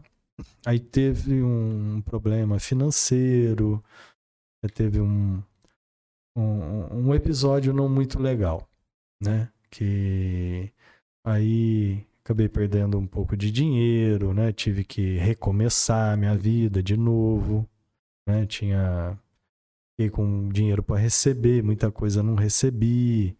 Então tive um, digamos assim, uma reviravolta. É que são coisas da vida do empreendedor, é, né? Essa. Infelizmente também tem surpresas negativas ali, tem. né? Muitas. Foi muito bom o é. período, né, de, de 95 até 2000. No início de 2000, aí do início até junho foi, foi meio complicado. É, e por amizade, por, digamos assim, por é... Que, que, palavra que eu vou te usar usar para você aí? Uma consideração, consideração mesmo, né? é. É uma, digamos assim, é uma consideração mesmo, né? Ah, não, vou deixar aí. Fui, fui deixando fazer, sabe? Vi que ele estava fazendo coisa errada, mas fui deixando, é. né? Por, por, por amizade, por consideração, né? E e não, não deu muito certo, não, porque chegou um ponto que a gente teve que meio que romper a amizade e tudo, né? O é. lado cheio do copo, é. Chico, é pensar na resiliência do empreendedor aqui, né? Então, é. no sentido de, poxa, não foi um episódio legal, eu não sei bem o que é, né? Sim. Mas é, talvez não tenha sido um episódio legal, houve-se a cisão ali da, na sociedade, mas eu imagino que em nenhum momento você pensou ali de, poxa, eu, não, eu vou parar por aqui, não vou continuar com a minha atividade. Talvez você falou, cara, eu vou continuar, é, mesmo que seja sozinho nesse Sim. primeiro momento, né? É, vou fazer isso daqui dar certo. É. Né? Era o meu sonho, hum. entendeu? E eu sempre almejei, não, quero, vou ter a minha loja, né? Vou ter a minha loja, é, mesmo estando junto, mas é estava me preparando para ter, né? E ocorreu de uma outra forma, né? Obviamente que eu precisei é, ter esse contratempo para me poder dar o, quer dizer, eu dei dois passos para trás para me poder dar um passo para frente. Perfeito. Né? É. Então aí é, nesse período foi muito desgastante, né? É, financeiramente também é, me abalou porque praticamente eu fiquei sem nada entendeu? Praticamente a zero até eu conseguir recuperar alguma coisa, receber alguma coisa. E, e esse período, o que, que aconteceu? Meu pai me ajudou novamente. Né? Ele é, investiu em mim. Legal. Tá? Então, ele acreditou em mim é, e falou: Não, eu, eu tenho um, um dinheiro aqui, vou dar o dinheiro para você. Você trabalha e o que der fica meio a meio. Uhum. Ele já Entendeu? observava que é, o fluxo de carro estava bacana, você já tinha já uma rede já é, de, de, clientes bacana Sim. também, né? Então, um legal que ele confiou no seu negócio, é, um, conhecimento. Um conhecimento, né? É, fiz bastante amizades nesses cinco anos, né? De, de lojas de, de Campinas, é, o, meu, o meu foco mesmo era Campinas, né? Porque lá tinha grandes concessionários, grandes lojas, grupos, né? Uhum. Grupos e pessoas, é, digamos assim, de, de, de, valor mesmo, né? De, de mercado, respeitada no mercado, tudo isso aí. Pedra 90? Pedra 90. É. Pedra 90. Depois nós vamos descobrir o que, que é o Pedra Eu não sei o, a origem, tudo, mas é que a, são pessoas acima da média, né? Exato. Pedra exato. 90. E, e, aí, Álvaro. É... Momento de se reerguer, então. É, comecei é. com, com meu pai, passei um período apurado mesmo, assim, sabe? Psicologicamente, que você fica abalado, uhum. todas essas coisas, né? Que. É vem quando tem algum, algum episódio dessa magnitude aí, né? Uhum. Bom, aí comecei né, com meu pai de novo. Ele falou: vou te pôr dinheiro, você vai trabalhar e o que der fica meio a meio do lucro aí. Uhum. A puta de um negócio. Sim. Aí é, também devo muito ao Marco Bertoldo, né? Que o irmão dele, o Ting, que eles têm uma loja também, né, de veículos hoje, a Auto Esquina. Ah, né, certo. O Marcos, uhum. pessoa formidável, uhum. cara pedra 90. Pedra 90. Pedra 90. Entendeu? O cara muito, muito correto. Uhum. Tá? O cara muito sério, muito correto. É... O cara foi um irmãozão pra mim. Como chama? Mar... Marco, Marco Ma- Bertoldo. Marco Be- Bertoldo. Bertoldo. né? Com certeza. dono Tomara que ele esteja escutando aí agora. Sim, com certeza. E então aí o que, que aconteceu? É, eles tinham montado também um- uma loja, né? Que era aqui na praça. É, não sei se você lembra quando tinha um, um, um, um baitacão ali que chamava Bocão, Lembro. onde é a farmácia comi hoje lá. ali. Então, Sei. Ali era um estacionamento de carro. no fundo, Olha é, só. os carros não ficavam à mostra, né? Ficava, ficava no fundo. Aham. dali.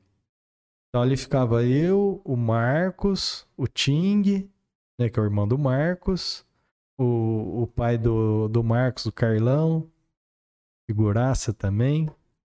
E aí eles tinham os carros dele, eu tinha os meus. E se fizesse negócio ali, os negócios que a gente fazia junto, a gente tinha uma, uma porcentagem cada um Uhum. dividia as despesas, né? E o carro que eu vendia pagava uma comissão para a loja, né? Que é, a loja é, tinha as contas para pagar e o espaço era deles, né? E aí nesse nesse tempo, assim, difícil tanto para mim quanto para eles, também a gente estava se reerguendo, né? Uhum. é, digamos assim, meio que começando do zero, né? Mas com bastante amizade, né? Com nome, né? De, de pessoas sérias Uhum. trabalhando aí, né? É, E aí o, o, o, meu cunhado, né? é, Que é o Kaki, pra você ver que é uma história muito bacana, né? É, o meu cunhado Kaki, né? Que era casado com a minha irmã Solange, ele trabalhava com café. Uhum. Tá. Aqui da fruta é o nome É, dele é o mesmo? apelido dele. É o apelido, é, tá. é, é João Batista. Tá. É, mas o apelido dele é Kaki, Kaki. todo mundo conhece ele tá Kaki. joia. Ele abraça Figuraça também. Grande figura. Uhum. Aí ele saiu do emprego dele, né? É, que trabalhava na Sumatra, é, recebeu um dinheiro tal. E aí eu falei com o Marcos e com o. Primeiro eu falei com ele, né? Se ele estava afim de investir em, no ramo de veículo, comprar uns carros por ali com a gente. É, ele falou: Ah, tem interesse. Aí eu fui conversar com o Marco e com o Ting, né? É, porque não- ele não tinha o conhecimento de carro e coisa, tinha conhecimento de café. É, aí nós trouxemos ele também ali junto com a gente, Uhum. entendeu? É, e começamos a trabalhar ali é, juntos, todo mundo junto, mas era apertado, era pouca grana, vendia pouco, Uhum. a gente ficava meio escondido, né? Nos carros não ficavam à mostra. Aí o que que aconteceu? Para você ver é, a diferença de uma, de uma pessoa, né? Que hoje assim eu devo obrigação para ele. É, o Marcos, né?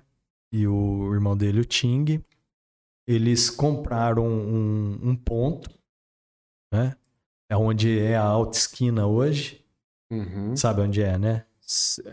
Acho que sei. No... Beirando o Ribeirão dos Porcos ali, é, né? Beirando o Sei, rio, aquela ah, rua sei. que vai Aham. subir pra Vila Celina. Sei, agora já. É.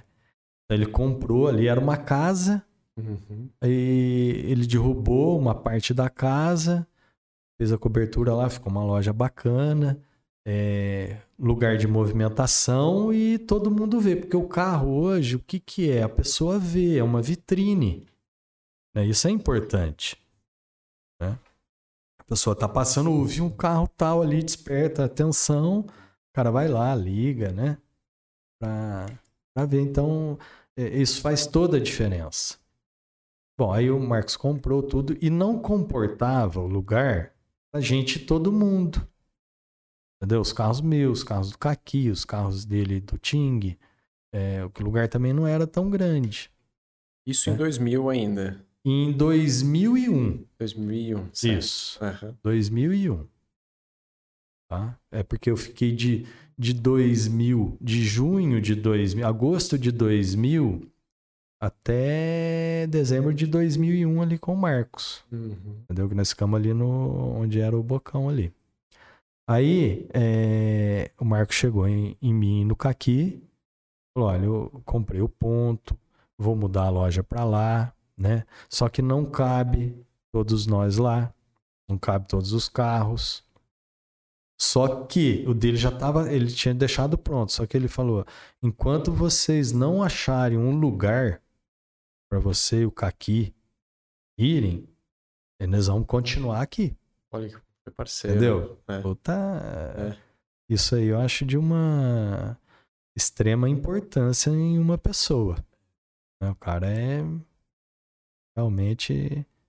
É valor isso, né? Nossa Ele não vê só o financeiro ali, não, mas é não. aquela empatia de se preocupar com o Exatamente. parceiro, né?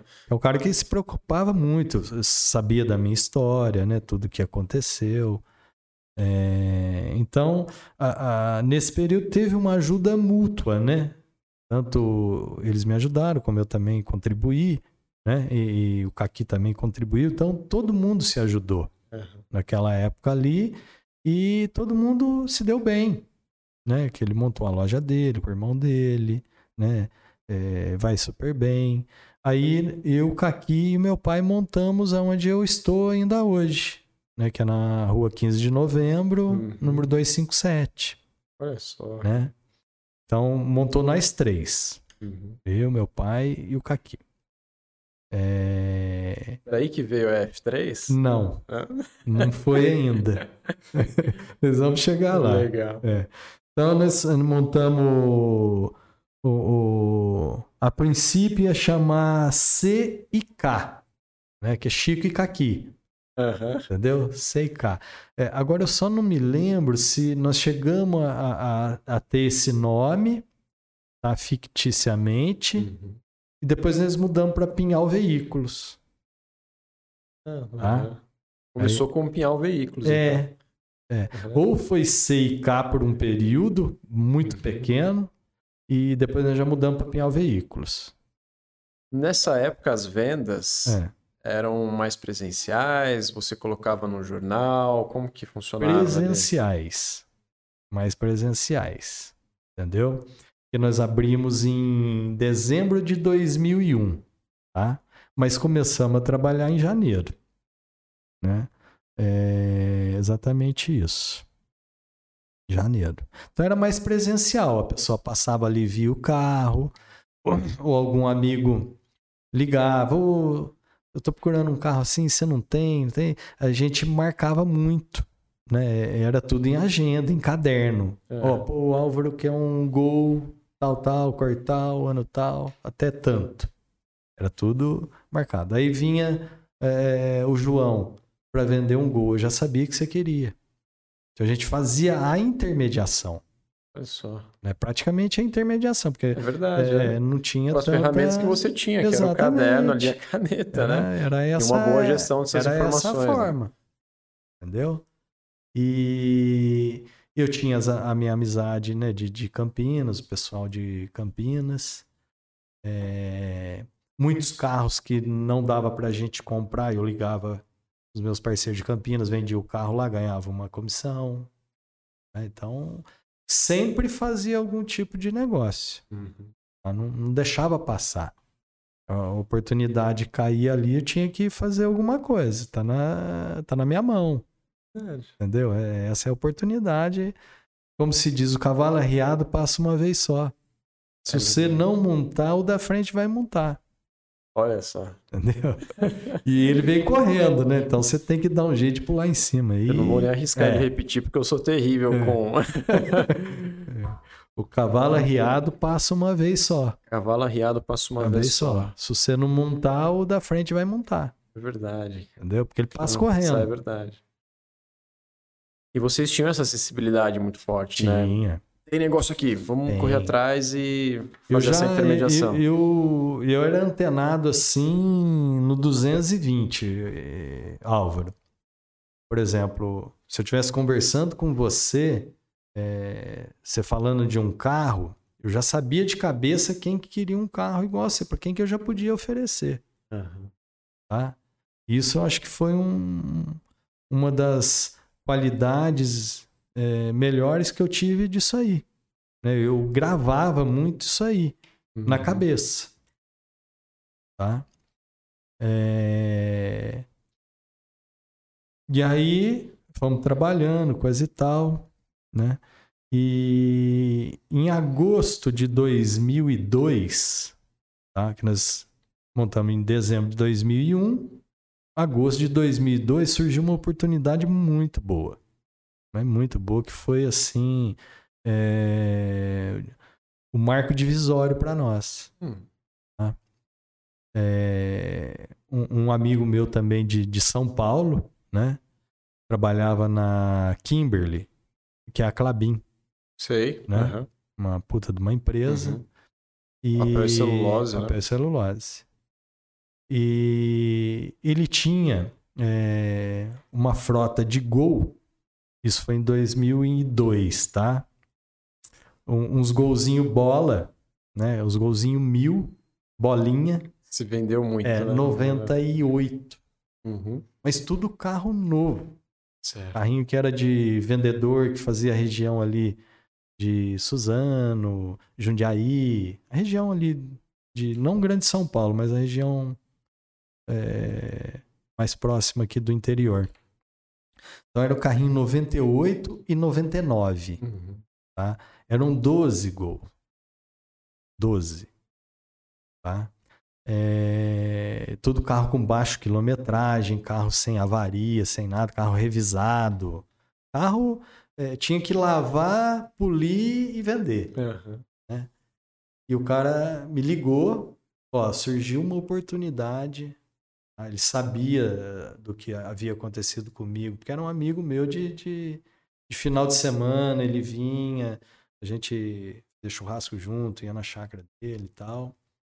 Ó, saiu essa oportunidade aqui, eu acho que você tem que fazer, porque é muito bom o negócio. Vou te ajudar. Opa, vamos lá. Bom, uh, vamos, vamos por aí. Na época, Álvaro, eu vou te, até te falar de valores. E eram 12 gols, tá? Saiu em média, acho que 6 mil, 6.200 cada gol. Né? Então, é, o investimento, eu lembro que o investimento total era 86 mil, quase 87 mil. Eu tô pensando isso, é. Chico, desculpa te interromper, ah. mas é, é, óbvio, a gente precisa corrigir pela inflação, né? Sim. Os 6 mil de antigamente é muito é. mais hoje. Lógico. Mas pensando no seu negócio lá naquele ano, hum. era um capital alto, era né? alto. Comprar, vamos falar assim, 12 é. carros de uma 12 vez. carros de uma né? pancada. Então, eu imagino que você estudou é. formas de viabilizar o negócio. Sim. Daí eu passo a palavra de novo. Exatamente. Aí, chamou é, foi a, a, viabilização que nós achamos. Né? Então, por exemplo, é, o que nós tínhamos, a gente ia comprar cinco, seis carros. Dinheiro que a gente tinha em caixa. Tá? É, aí o que, que aconteceu? Meu irmão, né, o Geraldo, foi quando ele entrou conosco aí na, na, na empresa, digamos assim, numa parceria. É, ele tinha carreto, meu irmão era motorista de caminhão também. Depois de um tempo, ele parou de jogar é. bola, saiu da prefeitura, ele foi trabalhar com um caminhão também. É. Herdou do, do meu pai. pai. É, ele vendeu a, a, carreta. Ele tinha uma carreta, uma Scania. Ele vendeu e estava com o dinheiro na mão. Né? Aí eu cheguei no, no, no meu pai, no, no Caqui, e falei, olha, precisamos comprar todos. Não dá para comprar só seis, porque vai vender numa pancada só. Nós não temos todo o dinheiro. Eu pensei é, de, de chamar o Geraldo, que ele tá com o dinheiro, vendeu a carreta dele, para ele ser um investidor nessa negociação. Uhum. Entendeu? Ah, estuda daqui, estuda dali. Então vamos, vamos embora. Aí fomos para São Paulo, é, vi os carros lá, os carros, nossa, tudo zerado mesmo. Uhum. Depois eu falei, puta, esse negócio é.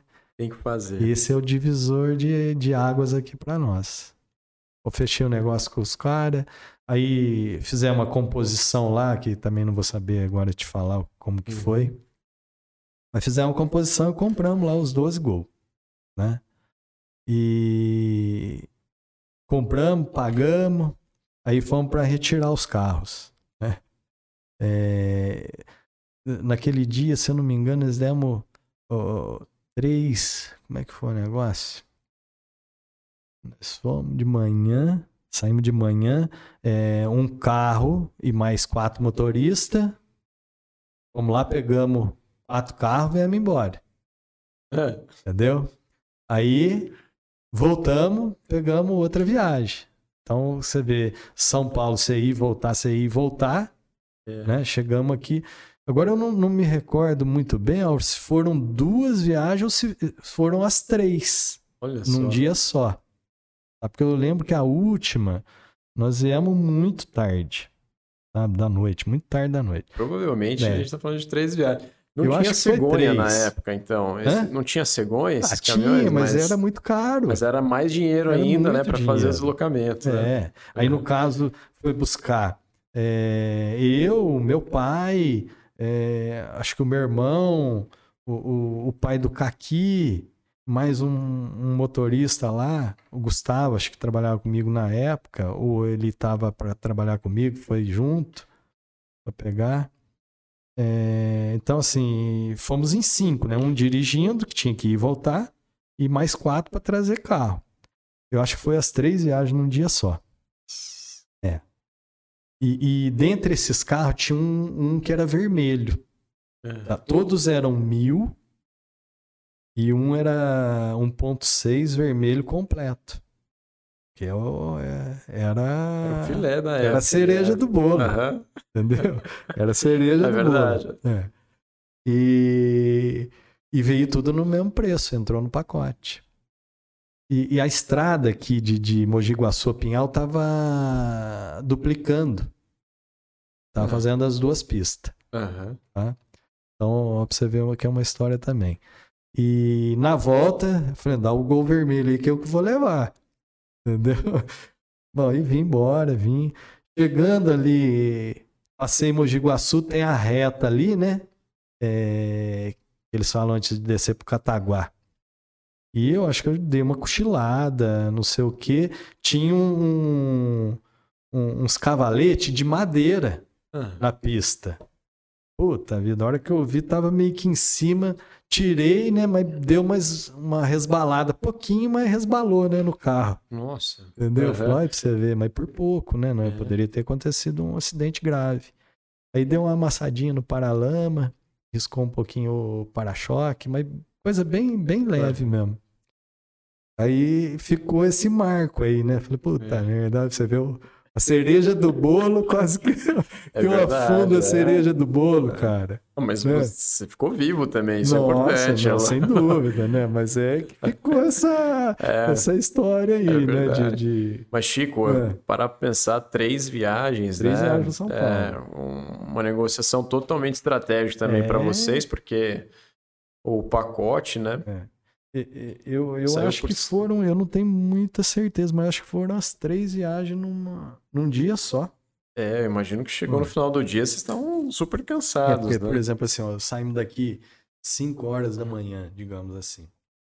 5 horas, a hora que é 8 horas, nós estávamos lá no lugar. Uhum. Entendeu? Montamos no carro, 11 horas estamos aqui. Entendeu? É. Aí, acho que nem não almoçamos nada. Montamos no carro, fomos de novo. Porque saímos daqui meio-dia. Meio-dia, quando foi uma, duas, não era nem três horas, a gente já estava lá. Nossa. Eu montando, cinco horas estava aqui. Aí, seis, sete, oito. Oito horas da noite estava lá de volta. Aí depois voltei. Meia-noite, uma hora. Era isso aí mesmo. É. Foi três viagens. Nossa, é muita coisa. É bastante. E me fala um pouco, poxa, você tinha é. 12 carros, né? Agora, 12, 12 gols, na verdade. 12 né? gols. Aí o que aconteceu? Nós tínhamos um estoque ali na loja de 12 carros. Tinha na época no estoque. Uhum. Era o início, né? Era pouco uhum. carro. Aí quando vê, puf, entrou mais 12. Lotou. Pode. Entendeu? Lotou. E a rentabilidade desses carros aí foi muito boa. Bacana. Muito bom. O cara, hum. assim, foi um, um pai. Falo para você que foi um pai. E, e... Era um carro que tinha uma frequência de vendas Nossa, muito boa. Óbvio que tinha um protagonismo de vocês, É. das pessoas que vocês conheciam É. também. Ô, ô, ô, Álvaro, assim, nós compramos em agosto. Até dezembro, nós tínhamos vendido todos os carros. Uhum. Muitos foram trocas. Então, por exemplo, de 12 carros, nós fizemos 20 e poucos carros. Mais ou menos. Foi isso, mais ou Uhum. menos, tá? E próprios, né? Próprios, próprios. Então, nós crescemos. Esse foi o grande salto. Hum. Tá? É, Foi o grande marco divisório mesmo que eu falo que foi esse aí. E aí, é, é, teve dezembro, coisa e tal. Aí o que, que aconteceu? Ali não cabia mais carro, onde a gente estava. Né? E as nossas oportunidades foram crescendo. O que, que aconteceu? A gente montou outra loja. Eu, o Caqui e meu pai. Aqui é onde o Caqui está hoje. E é onde? Ali na. É, hoje é, É fácil, É fácil. É uma Hoje esquina é também fácil, ali, é né? Sei, tá? Mas por um bom período, Uhum. né, de 2002, acho que até o ano passado, ele trabalhava com o nome de Pinhal Veículos. Que ele Ah. ficou com o Pinhal Veículos. Eu tava com o nome na cabeça, Chico. Agora que você É. tá falando, eu falei, lá era, era Pinhal É, Veículos Pinhal mesmo, Veículos. né? É verdade. Entendeu? E então era Pinhal Veículos lá embaixo Uhum. e Pinhal Veículos aqui em cima. Nós tinha duas lojas, montamos junto, tal, sociedade. Uhum. E aí, em dezembro, o Caqui foi viajar, tal, chegou em, em janeiro, né? É, eu já estava, eu pensava um pouco na frente, digamos assim, sabe? Eu já estava pensando em expandir coisa e tal, equipe, eu ia ter que ter uma equipe na loja de cima e outra na loja de baixo, né? E, e eu viajava muito também nessa época aí, é para captar carros. Uhum. tá? Então eu viajava duas, três vezes por semana para captação de carro para a loja. E também eu repassava muitos carros para Campinas. tá? Além de eu abastecer a loja, eu também fazia a corretagem para outras lojas. Hum. né? Então, às vezes você não tinha um carro aqui. Poxa, eu tenho um amigo meu em Campinas, um É. Tem, cara que eu que conheço em Campinas que tem, e É. você intermediava essa venda, né? Isso, eu, eu ia nas concessionárias para comprar carro. Uhum. Então o dinheiro que eu tinha, que a loja tinha, eu trazia o carro para Pinhal. Uhum. Pô, não tenho dinheiro para comprar, mas tem 10 carros lá para comprar. Mas eu tenho dinheiro para comprar dois. Os oito carros eu passava para outra revenda. E eu Hum. ganhava um pouco em cima, Entendi. entendeu? Não Então, perdia foi- negócio ali. Não, não perdia. Perdia de negócio por nada. Uhum. Entendeu? Fazia, fazia acontecer. Bom, aí o que, que aconteceu? Né? O Caqui foi viajar é, e eu é, não que contratei assim, mas eu, eu peguei um, um amigo meu que mexia com umas motos tá, na, na rua e eu chamei ele para vir junto comigo para ficar comigo ali Uhum. na, na, na 15 de novembro e o Caqui, o meu pai ou o meu irmão ia ficar na loja de cima. Eu ia precisar de gente. Entendeu? Só que eu fiz isso sem falar nada pro Caqui. Uhum. Um erro meu. Né? Eu me precipitei para tentar acertar uma coisa, mas é, é- acabou desagradando ele. Né? Uhum. De certa forma, realmente eu deveria ter falado antes. né? Aí ele chegou de viagem, não gostou, coisa e tal, ele quis separar a sociedade. Uhum. Entendeu? Aí meu pai até ficou bravo, você deveria ter falado. Eu falei, pai, eu sei, mas infelizmente eu cometi esse erro. Né? Mas pensando no, num propósito maior, não, é, não fiz isso para dissolver é, é, sociedade, nem nada. Ele ficou chateado, obviamente, porque era um sócio eu, eu fiz uma, uma contratação sem falar com ele É. né? Então foi o meu erro. Aí, mas separamos a sociedade na boa, né? Tudo certinho, não perdemos amizade, nada. E aí ele quis ficar com a loja de cima, eu, meu pai, e aí o meu irmão ficou junto comigo de sócio. Hum. Aí vem o nome F3. Ah. Por que o F3 agora com o seu irmão? Ou... Porque o F3, Uhum. tá? É três facanalha, Ah, tá. entendeu? Eu, meu pai e o meu irmão. Entendi. Eu pensei que era de Francisco, e daí o, É. o seu pai como chama? Francisco também. Ah, Franci... É. dois Franciscos Dois Francisco e o e o irmão. Geraldo. Ah, tá. Então, dois Então, Fs e um G, é, né? é, e tá no- faltando um aí. Então F3, né? Ah, Por legal, quê? Ô, F3 Por que de fa- F3? É Fórmula facanagens, 3, aham. não sei o quê, sabe? Ficou aquela incógnita, né? Não eu falei, são três facanalha. Ah, agora entendi. Em vez de 3F, Uhum. eu pus F3. O F3 liga automóvel, É verdade, é. entendeu? Então, isso foi uma ideia minha. Hum. De, de pôr, né? E mantenho ela até hoje, né? É, porque assim eu considero é, os meus filhos também fazem parte. né? Então hoje eu sou proprietário sozinho, né? Mas tenho os meus herdeiros que é o João e a Maria, então ela permaneceu F3. É, e vão, quem sabe aí É. também é, é estender Dar esse legado, né? né? Dar continuidade É, também. A gente não sabe, É. né? Mas se for que, que seja, né? Legal. Ô, Chico, Hum. então, poxa, acho que a gente passou aqui por uma grande história, né, da sua infância, as primeiras É. experiências, passamos também pela criação aí da, da F3, né, e começou com o Pinhal Veículos, eu não sabia, né, Com Pinhal Veículos. como Pinhal Veículos, É. aí hoje tem o nome aí como F3. É. Chico, me fala um pouco. Eu sei que fica até difícil, né, a É. gente detalhar todas as histórias aqui, mas pensando na F3 hoje, né, é, como que ela está hoje, né, organizada aqui, em- tanto no sentido de equipe, os lugares que vocês estão atuando, é, também os veículos de vendas, né? Eu falo veículos aqui, mas são os canais de vendas, né, que vocês atuam. Sim. É, parando para pensar, né, deve ter mudado bastante ao longo do tempo, né? Eu queria que você comentasse um pouco dessa evolução adaptação, né, estruturação de equipe, o que que é a empresa hoje, né? E os lugares que vocês atuam também. É, então eu vou, eu vou dar só uma continuidade aonde nós paramos aí, né? Da F3 para contar um pouquinho mais dessa Perfeito. história e, e já, a gente já vai nesse, nesse ponto aí. Perfeito. Bom, é, então aí de 2002, né?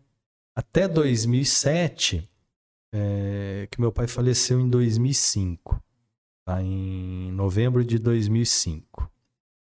E a gente era sócio, eu, meu pai e meu irmão, né? A empresa, é, ela era minha, tá? o CNPJ, o, o, o ponto, é, o- a estrutura que eu tinha criado, né?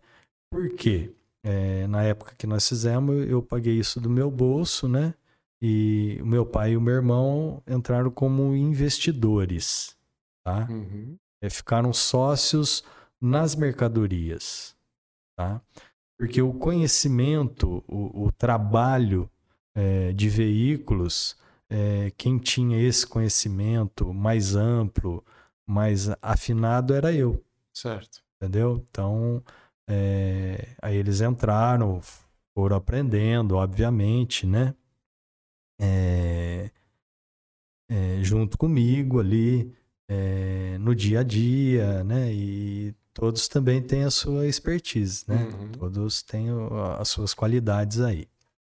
É, Então, aí nós fomos. é, meu pai faleceu em 2005, ficou para minha mãe, né? Mas como a gente tem, é, tinha irmãs, coisa e tal, a gente.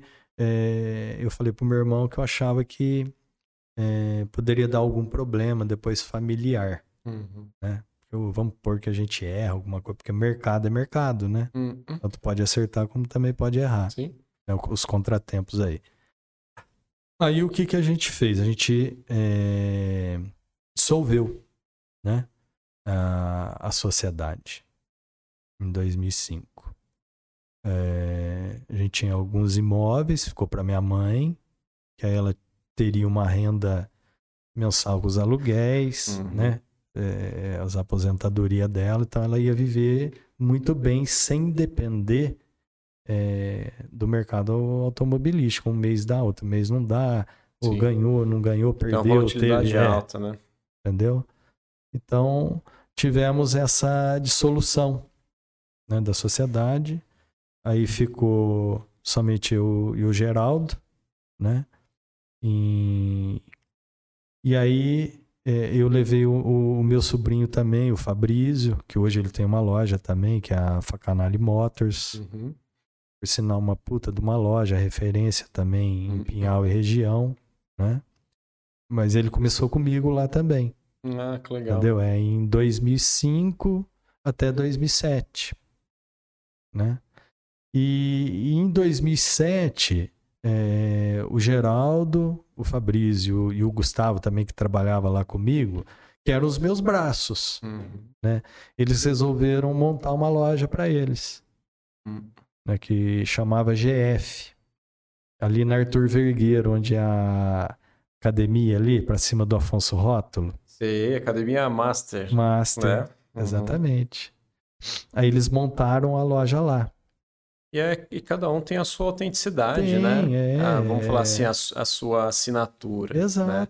Então você vai ter a sua é. assinatura, eles terão a assinatura a deles, deles é. né? E outros estacionamentos, Sim. né? E que atuam também nessa indústria vão ter a sua assinatura. Né? Lógico, né? sem dúvida. Mas aí porque eu falo para você, em 2007 eu tive que me reestruturar tudo de novo. Uhum. Entendeu? Ficou eu e o lavador de Olha carro. Só. Pois é. Entendeu? E eu, como eu viajava, eu viajava duas, três vezes por semana. Uhum. Captar carro. Puta, aí fiquei meio. Nossa, o que eu vou fazer? arrumei um, um, funcionário, né? Que era um vendedor mais antigo. Pus lá, depois pusemos um outro, um, um mais jovem para ir aprendendo, fomos ensinando e fomos, fui, fui armando o time novamente. Entendeu? Aí uhum. arrumei um financeiro, né? Para poder cuidar, para me ter mais tempo livre para poder fazer mais negócios, ali, né, exatamente. Né, empresa, né? vender também, que é vender. Então fazia de tudo, sabe, Álvaro? É... a estratégia era dia a dia, entendeu? Não, não dava tempo de você fazer um planejamento. o mercado de, de, de veículo ele é muito dinâmico. Entendeu? Hoje não, hoje a gente tem sistema, a gente trabalha com, com números, né, com, com retroativo de meses anteriores, de anos anteriores, é, notícia do mercado, o que, que pode acontecer, o que, que não pode. Então, nós temos muita informação hoje. Uhum. Hoje está, digo assim para você, que é mais fácil de você fazer um planejamento, né? estratégias, né? E aí, é, é, eu sempre investi é, é, em, no digital, né? É, da região aqui, como eu falei uma vez para você, é, nós somos é, até piloto da Web Motors. Isso em que ano mesmo, Chico? Foi em 2002. 2002. 2002. Bom, eu Nessa aderi... época não, a internet era é, até embrionária, muito, se for ver, né? Muito pouco, muito pouco. Entendeu? Mas eu, eu usava muito. Mas já, isso que eu ia é. perguntar, né? Mas já muito. existia uma atividade ali, né? Vendas, inclusive. Site de loja de carro, Pinhal eu fui pioneiro. Legal. Entendeu? Foi a primeira loja que teve site. Entendeu? Quando eu vi, porque antes era jornal, né? É. Você anunciava no jornal.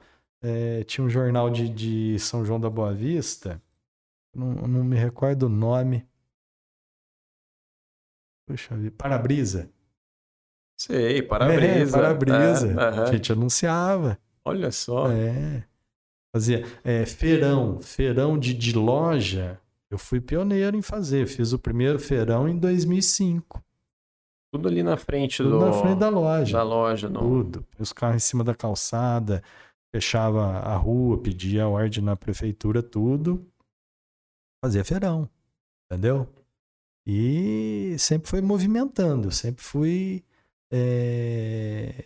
As ideias, né, Álvaro? Punha em prática. Tinha uma ideia, punha em prática. O empreendedor é isso, é. né, o, Chico? Ele se é, recicla, se inova, começa do zero várias de vezes novo, essa trajetória, de né? Novo. Então vamos parar para pensar aqui. Eu acho que ao É. longo desses anos e décadas, o processo de venda ele mudou muito.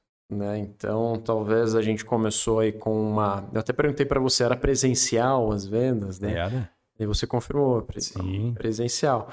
Mas hoje talvez a gente esteja falando de uma outra dinâmica já. Sim. Né?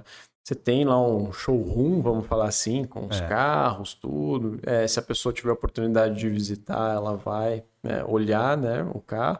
Mas talvez o primeiro contato, né, que o que chama a atenção da pessoa, pode ser o digital, que você já colocava lá os anúncios em 2002, né? 2002. Como o projeto piloto da Web Motors. Sim. né? Eu imagino que uma pessoa via um anúncio lá na Web Motors em 2002, 2003. Poxa, eu vou naquela É. loja para entender o que, que eles estão, o que, eles têm de estoque. De estoque. Né? Curiosidade mesmo, mas os, os gols Uhum. né, foram vendidos com esses anúncios ou. Os Você Gol lembra? vendeu, vendeu alguns de, de, de- Mas a maioria foi para Pinhal. A maioria, É. a grande maioria foi para Pinhal. Vendemos algum para Santo Antônio Jardim, Andradas. Entendeu? Mas não, não me recordo se veio pelo anúncio de Web Motors. Pergunta difícil também, É. Chico. 2002, também já 21 anos, né, Álvaro? É, 21 anos. É, né? praticamente 21 anos. Era mais né? curiosidade mesmo. É. E daí você se provocava, né? Como empreendedor, poxa, eu preciso inovar a maneira de vender, Sim. então vamos focar no digital. É, nessa etapa, nesse estágio, você já conseguiu se reestruturar né, como equipe também, então Sim. conseguiu contratar lá ah, um vendedor, uma pessoa que é, fizesse as atividades mais administrativas. Isso. Daí você conseguiu aos poucos retomar é, a posição mais estratégica do negócio, imagino. né? Exatamente, é. Fomos. Aí formamos uma equipe, né? Que é sozinho não dá para ir. Não, Sozinho não consegue fazer, né? Parcerias, é, eu tenho muita parceria, né? Parceria com lojas, com concessionários. Uhum. Então isso eu sempre mantive. Né? A gente vende muito carro zero, né? E o carro zero não, não tem como eu comprar e pôr no meu estoque. né? Eu tenho que comprar da concessionária para vender para você, porque é é uma venda direta, né, da concessionária para você. E a gente apenas intermedia. Hum, Entendeu? A gente Uhum. faz todo o outro processo de, de, de entrega do veículo, pós-venda, tudo isso aí. Mas a- a- o carro, a origem dele é o concessionário, entendi. entendeu? Esse modelo de. Eles, vocês chamam de consignado, né? Hum, É, talvez o carro. O carro.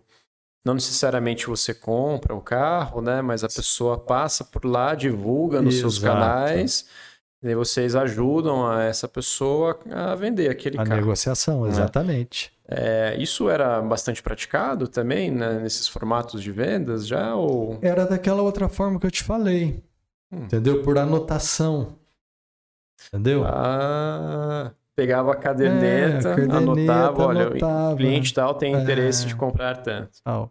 Eu não tinha muito o canal da divulgação. Eu tinha o site e tal. Era mais precário naquela época, né? 2002.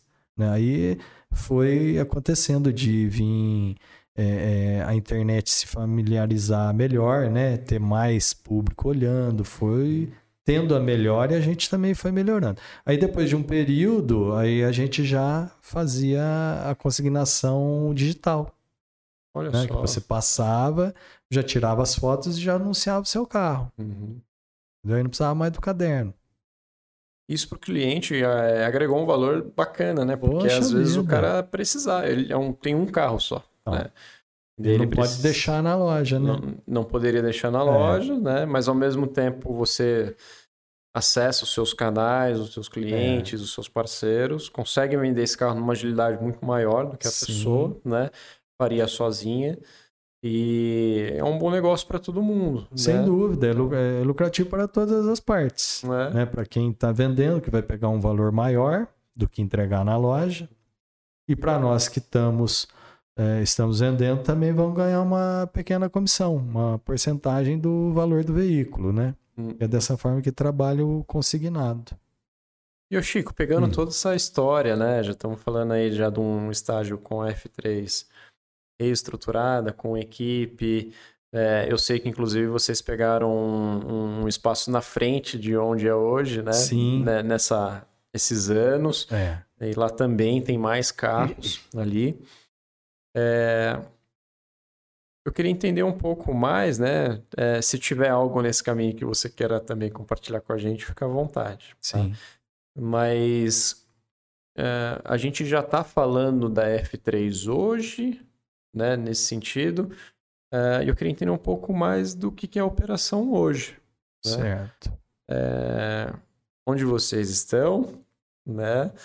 É, a equipe também de vocês. É, eventualmente aí tudo que você queira dividir também, poxa, os carros que estamos focados, o cliente. Eu sei que é, é difícil a pergunta, mas eu queria entender como que está a operação hoje de vocês, né? E também fique à vontade para dividir qualquer tipo de novidades aí que vocês queiram compartilhar também. Claro, claro. Álvaro, é, hoje é, o que, que nós podemos dizer? É, nós estamos numa outra era, né? É, que eu digo a era digital. Né?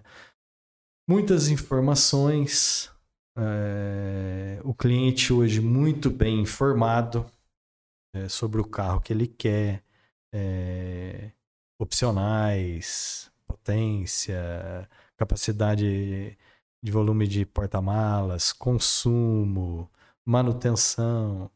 Então, hoje o cliente é, ele é muito mais exigente e sabe muito mais do que sabia antes. Né? Então, são vários modelos de carros. Né? Hoje, dentro, vamos por dentro de uma marca, hoje, é, você tem aí 8, 10, 12 modelos de carros. Então, obviamente, a gente, é, como multimarcas, é, dificilmente vamos saber é, é, detalhar cada modelo. Né? Então a gente precisa de ajuda quando o cliente vem para poder saber qual é o carro. A gente vai, necessariamente a gente precisa de uma ajuda. Uhum. Né? É o Google, é o site da montadora, todas as especificações técnicas de um veículo. Né? Não, não vão conseguir guardar, guardar na cabeça. Tem um nível de detalhamento muito detalhamento alto. Né? alto e o cliente é exigente hoje. É, e multiplica pelo número de montadoras que estão chegando no Brasil. No Brasil. Né? Né? Hoje nós temos aí, nós estamos falando hoje no Brasil, tá? Fábricas no Brasil hoje aí, nós temos o quê? É, vamos, vamos numerar aí, ó. Fiat, Jeep, é, Volks, GM, Renault, Peugeot, Citroën. Volvo, né? Talvez. É, é, Volvo. É, alguma coisa de, de Mercedes e BM também montada, né? Ford que foi, foi embora, mas estava aí no mercado, né? Hyundai também tem. Hyundai. Uhum. É, 12, 15. É, Kia. É, vamos falar aí mais ou menos umas 15 montadoras. As chinesas que estão chegando Não, e chegando no fora mercado. os importados, é, né? É. Fora os importados. Então, é, 15 montadoras, vamos fazer uma conta bem boba aí. Né? De 15 montadoras, é, se tiver seis, seis modelos de carros, né? hum. são 90 modelos. E você multiplica os 90 vezes 90 o, é... número de itens, né, de é. detalhamento de cada carro. Dentro né? de um modelo, tem carro que tem seis configurações. Entendeu? Dentro de um modelo. Então, 90 vezes 6. É. É bastante, é bastante informação mesmo para processar. Né? Mas o cliente ele chega mais uh, preparado para vocês. Mais preparado, mais né? preparado. O cliente já sabe, já chega definido, viu? Uhum. hoje. E como você tinha perguntado, né?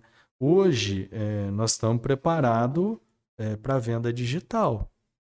É, esse é um novo, é um novo comércio de veículo, não só de veículo, acho que muita coisa né? mudou que é pela internet. Hoje a pessoa quer uma comodidade, né?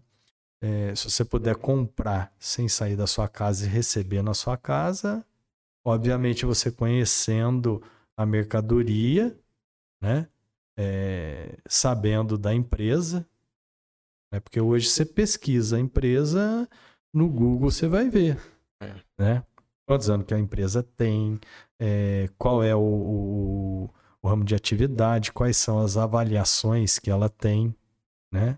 Que isso é, é muito importante, né?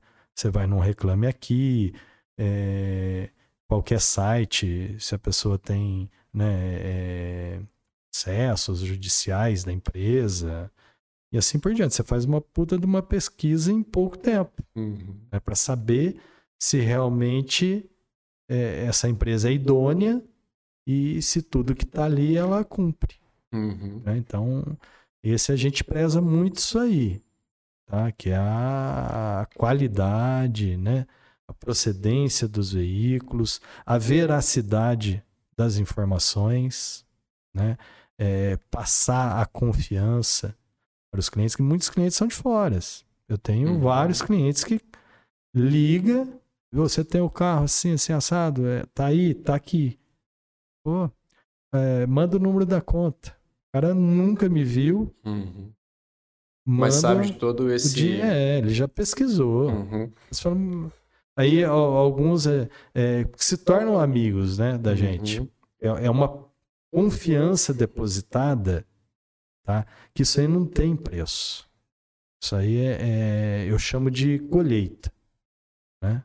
Você plantou e estamos colhendo os frutos. Né? Então, de 20, nós estamos falando de 28 anos. E para o mercado de vocês, né, precisa existir relacionamento. Né? Porque é, não é um. Ah, o seu cliente não está comprando uma bala é. Né? Ele não está comprando um estojo, né? É. é um valor considerável. E Sem às dúvida. vezes o cara guardou o dinheiro, né? Aquela pessoa guardou o dinheiro durante anos para se comprar o primeiro carro. Sim.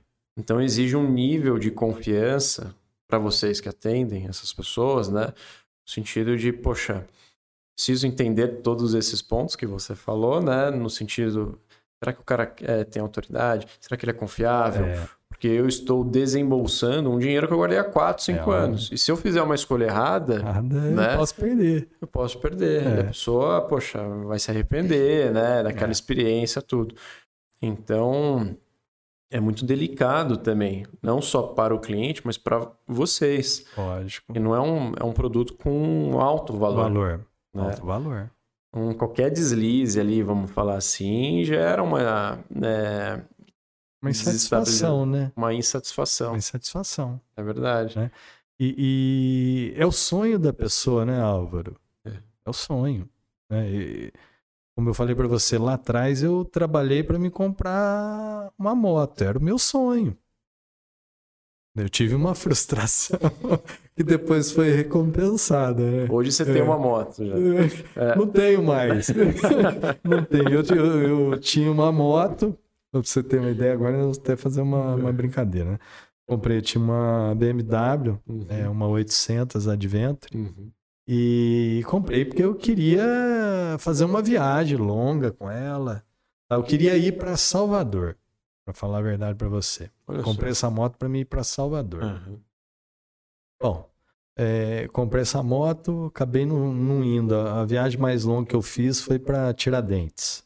Uhum. É, porque também depois é, era perigoso, começaram a roubar, sabe? É. A, a, assalto a mão armada, tudo você acaba ficando um pouco com receio. Comprei essa moto aí e, e fiquei com ela acho que três anos ou quatro anos, tá? Só pra você ter ideia, eu rodei 3 mil quilômetros em três anos ou quatro anos. Nossa, pô. É, gastei duas baterias, pneu que ressecou, tal, tal. Uhum. Tava olhando, né? Que dó. Eu, é. eu vou vender essa, essa coisa aí, vai. Vendi. Então, mas é. Gosto, gosto de moto, tudo, mas acho que não, não sou. Tá joia. É. Ficou. É. É... Eu acho que daqui a gente está chegando um pouquinho mais no final aqui do nosso bate-papo. Eu já falo aí um parabéns uh, antes de finalizarmos né, a nossa discussão, porque É, eu sei que teve muitos altos e baixos, né? É difícil a gente acabar detalhando aqui num bate-papo de é. É, uma hora, duas horas, né? É, é, difícil resumir, né? E falar da gente, né? Pegando aqui um histórico de mais de 30, 40 é. anos, né? Mas, é, de maneira geral, meus parabéns de todos os altos e baixos, experiências que você teve, sejam as mais simples de é, lavar, ajudar o seu pai a lavar o caminhão, é. né, para pegar aquelas pequenas moedinhas ali como troco, até a criação da F3, as suas readaptações, os seus altos e baixos, porque não é fácil, né? Não. Muita gente acaba, é, eu costumo dizer que muita gente romantiza o empreendedorismo. É. No sentido de, poxa, a F3 está assim hoje porque o, é, foi fácil para ele. É. Muito pelo contrário. Né? Teve vários altos e baixos ali. Sem dúvida. Talvez até momentos que você pensou em desistir. É. é mas eu já te dou os parabéns aqui, porque de fato é um, é, é um negócio consolidado, de confiança. É, eu sei que você tem uma base de clientes bem bacana também, né? Sim. E que tudo isso é fruto do trabalho. Né? Não é. tem segredo, é fruto do trabalho. Do trabalho. Né? É a colheita, né, Álvaro? É a colheita. É a colheita. Colheita. Entendeu? Ô Chico, é. Eu faço uma pergunta aqui para todos os empreendedores, tá? E daí eu queria, depois da minha pergunta, fazer algumas pontuações do que, que você queira dividir aí sobre novidades, canais né, de contato. Quem gostou aqui de todo esse bate-papo, como que ele conseguiria ligar para você, trocar uma ideia né, sobre algum carro ou com a sua equipe também. Sim. É... Mas antes da gente chegar nessa parte, eu queria fazer uma pergunta que eu faço para todo mundo que senta nessa mesa. Né? É... Pensando em toda essa trajetória sua que a gente falou, né? é, o quanto que você atribuiria exclusivamente e isoladamente sorte e o quanto que você atribuiria, pensando num percentual, tá, de 0 a 100, uh, é, entre resiliência, coragem uh, e, por que não, desbravamento, né, vamos falar assim. Sim. Né, uh, que o empreendedor tem muito. Eu queria entender como que você dividiria nessa pergunta. Sim. E a gente vai para as pontuações finais. É muito bem colocada, Álvaro, essa, essa pergunta sua, sabe? Porque a forma que eu vejo hoje, assim, eu não vejo nada como sorte, tá? É, é trabalho, é dedicação, tá? Compromisso, é, empenho, e ativação. Não falo em motivação, não, porque é, motivação tem dia que você tem, tem dia que você não tem. Tá? É, então, sorte, eu acho que ela não existe no profissional, né? É, a sorte, acho que ela tá ligada mais a, a, a jogos, um, uma coisa mais mais simples aí. Agora você é, o compromisso né, com a empresa, é, o seu compromisso com os filhos, com os funcionários, né?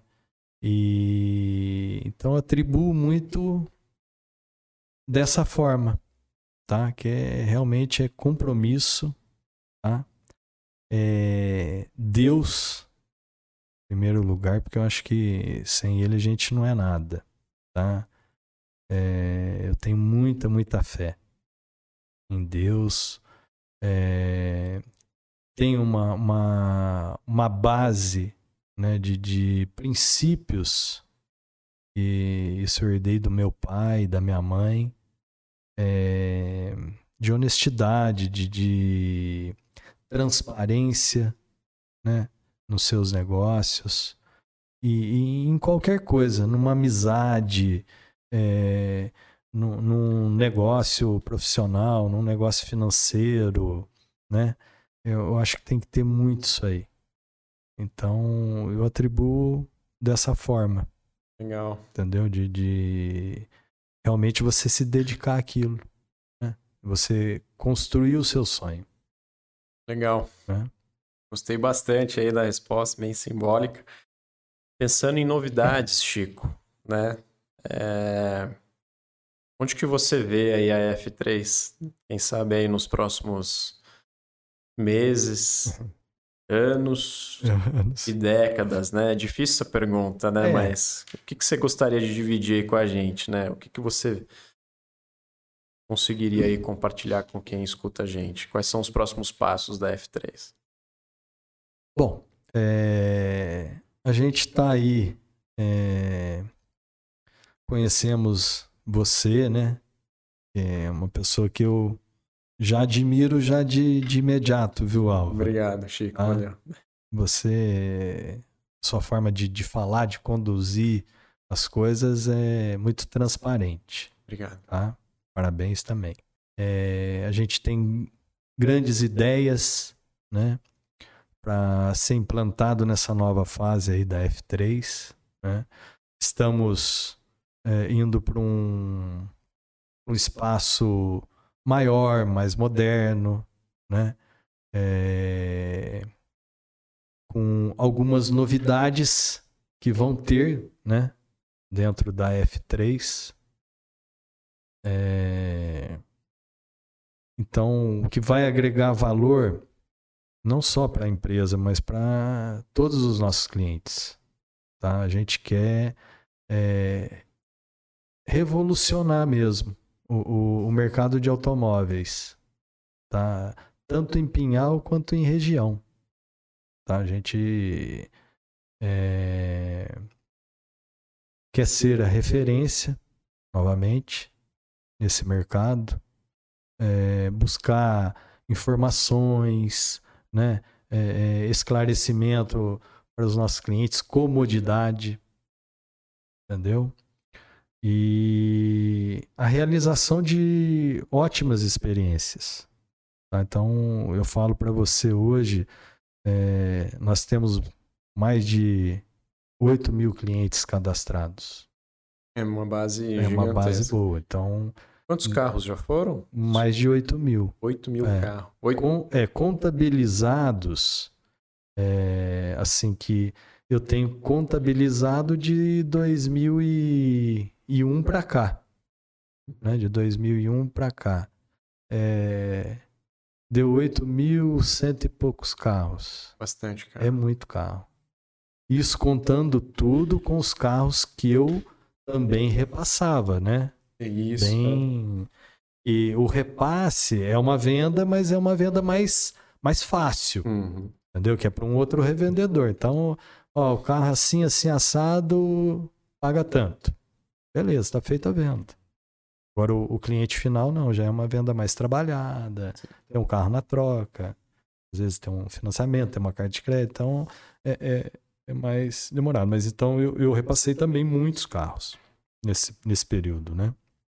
Então, contabilizado, eu tenho 8 mil, acho que é 8.108 ou 118, 8.108 ou 118 É bastante. veículos vendidos, são bastante. Eu gosto da sua resposta, ô É. Chico, né? Pensando nos próximos passos, porque Hum. é, no parágrafo, vamos falar assim, né? Hum. Falou cliente várias vezes. Sim, Várias vezes. Então, é, eventualmente você vai usar uma ferramenta ou outra, um- uma equipe, vai acessar uma, uma empresa para fazer uma parceria, mas o, a base que a gente está falando aqui é o cliente. Né? Sim. Então, é, como que eu consigo melhorar essa experiência? Fazer uma venda mais segmentada, mais informatizada para ele, né? E com a comodidade que você falou. né? A gente sabe que a forma de consumir ela mudou ao longo dos anos. É legal que vocês pe- pegaram isso. É. Tudo trabalhado com a sensibilidade comercial que já foi adquirida por todas as experiências que a gente acabou já Sim, discutindo aqui, tá? Então, qualquer coisa que o Galileu consiga fazer para ajudá-los também, contem conosco, tá? Eu acho que tem todo o potencial. Inclusive, uma curiosidade, né? É, quando você falou que brincava dentro do, do- do- do- dos carros, carros. né? Dos, dos visitantes lá da- na casa dos dos seus pais, tios, dos seus pai, tios, né? é. é, a minha avó, Ah. ela tá viva ainda e ela, eu lembro que ela comprou um carro há uns, umas boas décadas atrás, que era um Ford Fiesta, primeira Foi geração. comigo. Foi com você? Lógico que foi. Ah, é? Olha só. Dona Terezinha. Dona Terezinha. Não foi um Olha só, não. Não foi, né? Não, Foram. que foram legal. vários. Sandeiro. Sandeiro. Ai, que legal. Dona cara. Terezinha. Nossa, Clientona nossa. Vou falar pra ela. É, vou pode falar. pra falar. ela. A, a- o seu José Castro, Clastodes. É, Martelli, José dela. Martelli. É. Deu cliente. Josezito, Josezito. chama, é. Entendeu? Dona Ishi. Dona Ishi também. É, Nossa, é, são pessoas. Como fala? Pedra 90. Pedra né? 90. É. Mas olha só que história engraçada.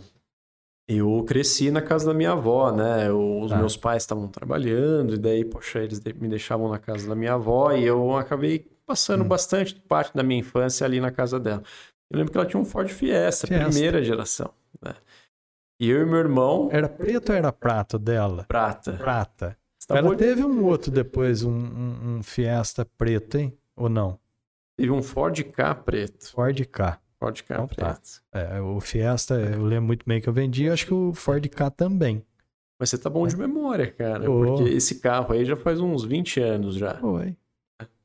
Foi.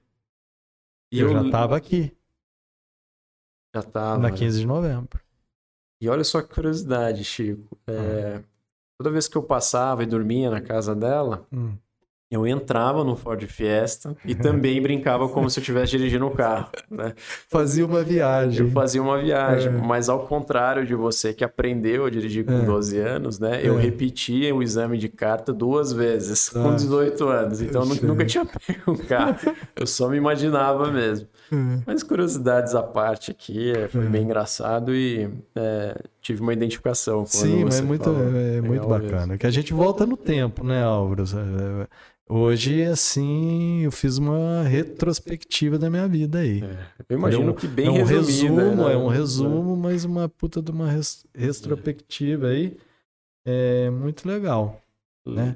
Me fez, é, dentro de mim aqui, lembrar de muitas coisas. Ah, imagino. É. Espero que tenha feito bastante sentido para você. Puxa. Muito sucesso no espaço novo, tá? Eu tenho certeza aí que já vai ser um sucesso já, tá? E, Chico, obrigado, cara, por ter vindo aqui, ter compartilhado a sua história, da sua família também, isso é Sim. legal, né? É, dos seus clientes, do que, que vocês conseguiram agregar, né? é, para a cidade e região. E não só isso, né? Ah, o que, que vocês querem ainda continuar agregando, isso que é legal. Exatamente, é. Porque a jornada do empreendedor ele não para. Não né? para então, nunca. Não, é, não quer dizer que você chegou até aqui e fala, olha, eu vou assinar um cheque aqui, É. vender toda a minha operação e vou me aposentar. né? Sempre está pensando no próximo É. passo. Então, eu acho que isso agrega valor e, vamos falar assim, é, te provoca a sair e evoluir cada vez mais. Né? Você Eu- sai da zona de conforto, né? Porque o conforto é gostoso, né? Mas é, você não pode só ficar ali. É. Tem que ter um desafio. Tem razão. Né? Ficou. Tenho certeza aí que todos os ouvintes adoraram a nossa conversa, tá? Agradeço mais uma vez. Muito obrigado por ter vindo aqui, tá? É, vou colocar, aliás, só para finalizar, né? Hum. Quais são os pontos de contatos também que temos aí Sim, para importante. qualquer pessoa que se identificou com a história e queira ligar para o estabelecimento de vocês. Nós temos aí o- os telefones fixos, né? Que é o 19 3651 4028 ou 3651 4212, né? Temos os canais de Facebook e Instagram, né? Que a gente está direto, também podemos responder por lá. Temos os- o chat da, do site, também, que é um canal, né? E deixo aí meu, meu celular também. É porque do- dos vendedores eu não vou saber de, de cabeça, né? Mas deixo o meu celular. Quem quiser pode me ligar, né? Que estarei a- pronto a atendê-los. Legal, eu coloco todas É. essas informações aí na descrição quando a gente divulgar o nosso podcast, né? Ótimo. É, eu sei que vai ser numa data especial. Especial. Não, vou falar quando esse podcast vai ser divulgado, mas É. provavelmente vocês estão escutando por aí, É. né? Já. E vão saber exatamente o dia que ele foi divulgado. Chico, obrigado, cara. De verdade. Opa. Tive muita identificação. Foi uma conversa não só é, que eu evolui como pessoa, mas também como profissional. Tá? Ótimo, Então, ótimo. obrigado mesmo, de coração. Eu que agradeço, obra, assim, toda todo esse empenho seus aí, né, seu principalmente, e foi um prazer, prazer aqui contar minha história, um pedaço dela, né, estar compartilhando com você e com várias pessoas aí, porque às vezes a pessoa enxerga hoje o AF3, né, é, é, não que ela é gigante tudo, mas é, ela teve uma história para chegar onde chegou, né, e, e não é uma historinha só de bons pedaços, né? É. Então, Não foi só alugar um espaço, Não, comprar não, um não. carro e colocar para É. vender, né, Chico? não teve só alegrias, né? Teve tristezas, teve É. altos e baixos, mas estamos aí em pé, né? Que a... o empreendedorismo é isso, é batalhar todos os dias, né? acordar com fé, esperança em Deus e que tudo vai dar certo e fazer as coisas corretas. Isso eu acho que é crucial. Gente, não vou adicionar nem mais uma palavra aqui. Vamos finalizar com eh, essa frase aí do Chico. Acho que faz super sentido. Obrigado, meu caro. Obrigado a você, meu irmão. Valeu, tchau, tchau. Tchau, tchau.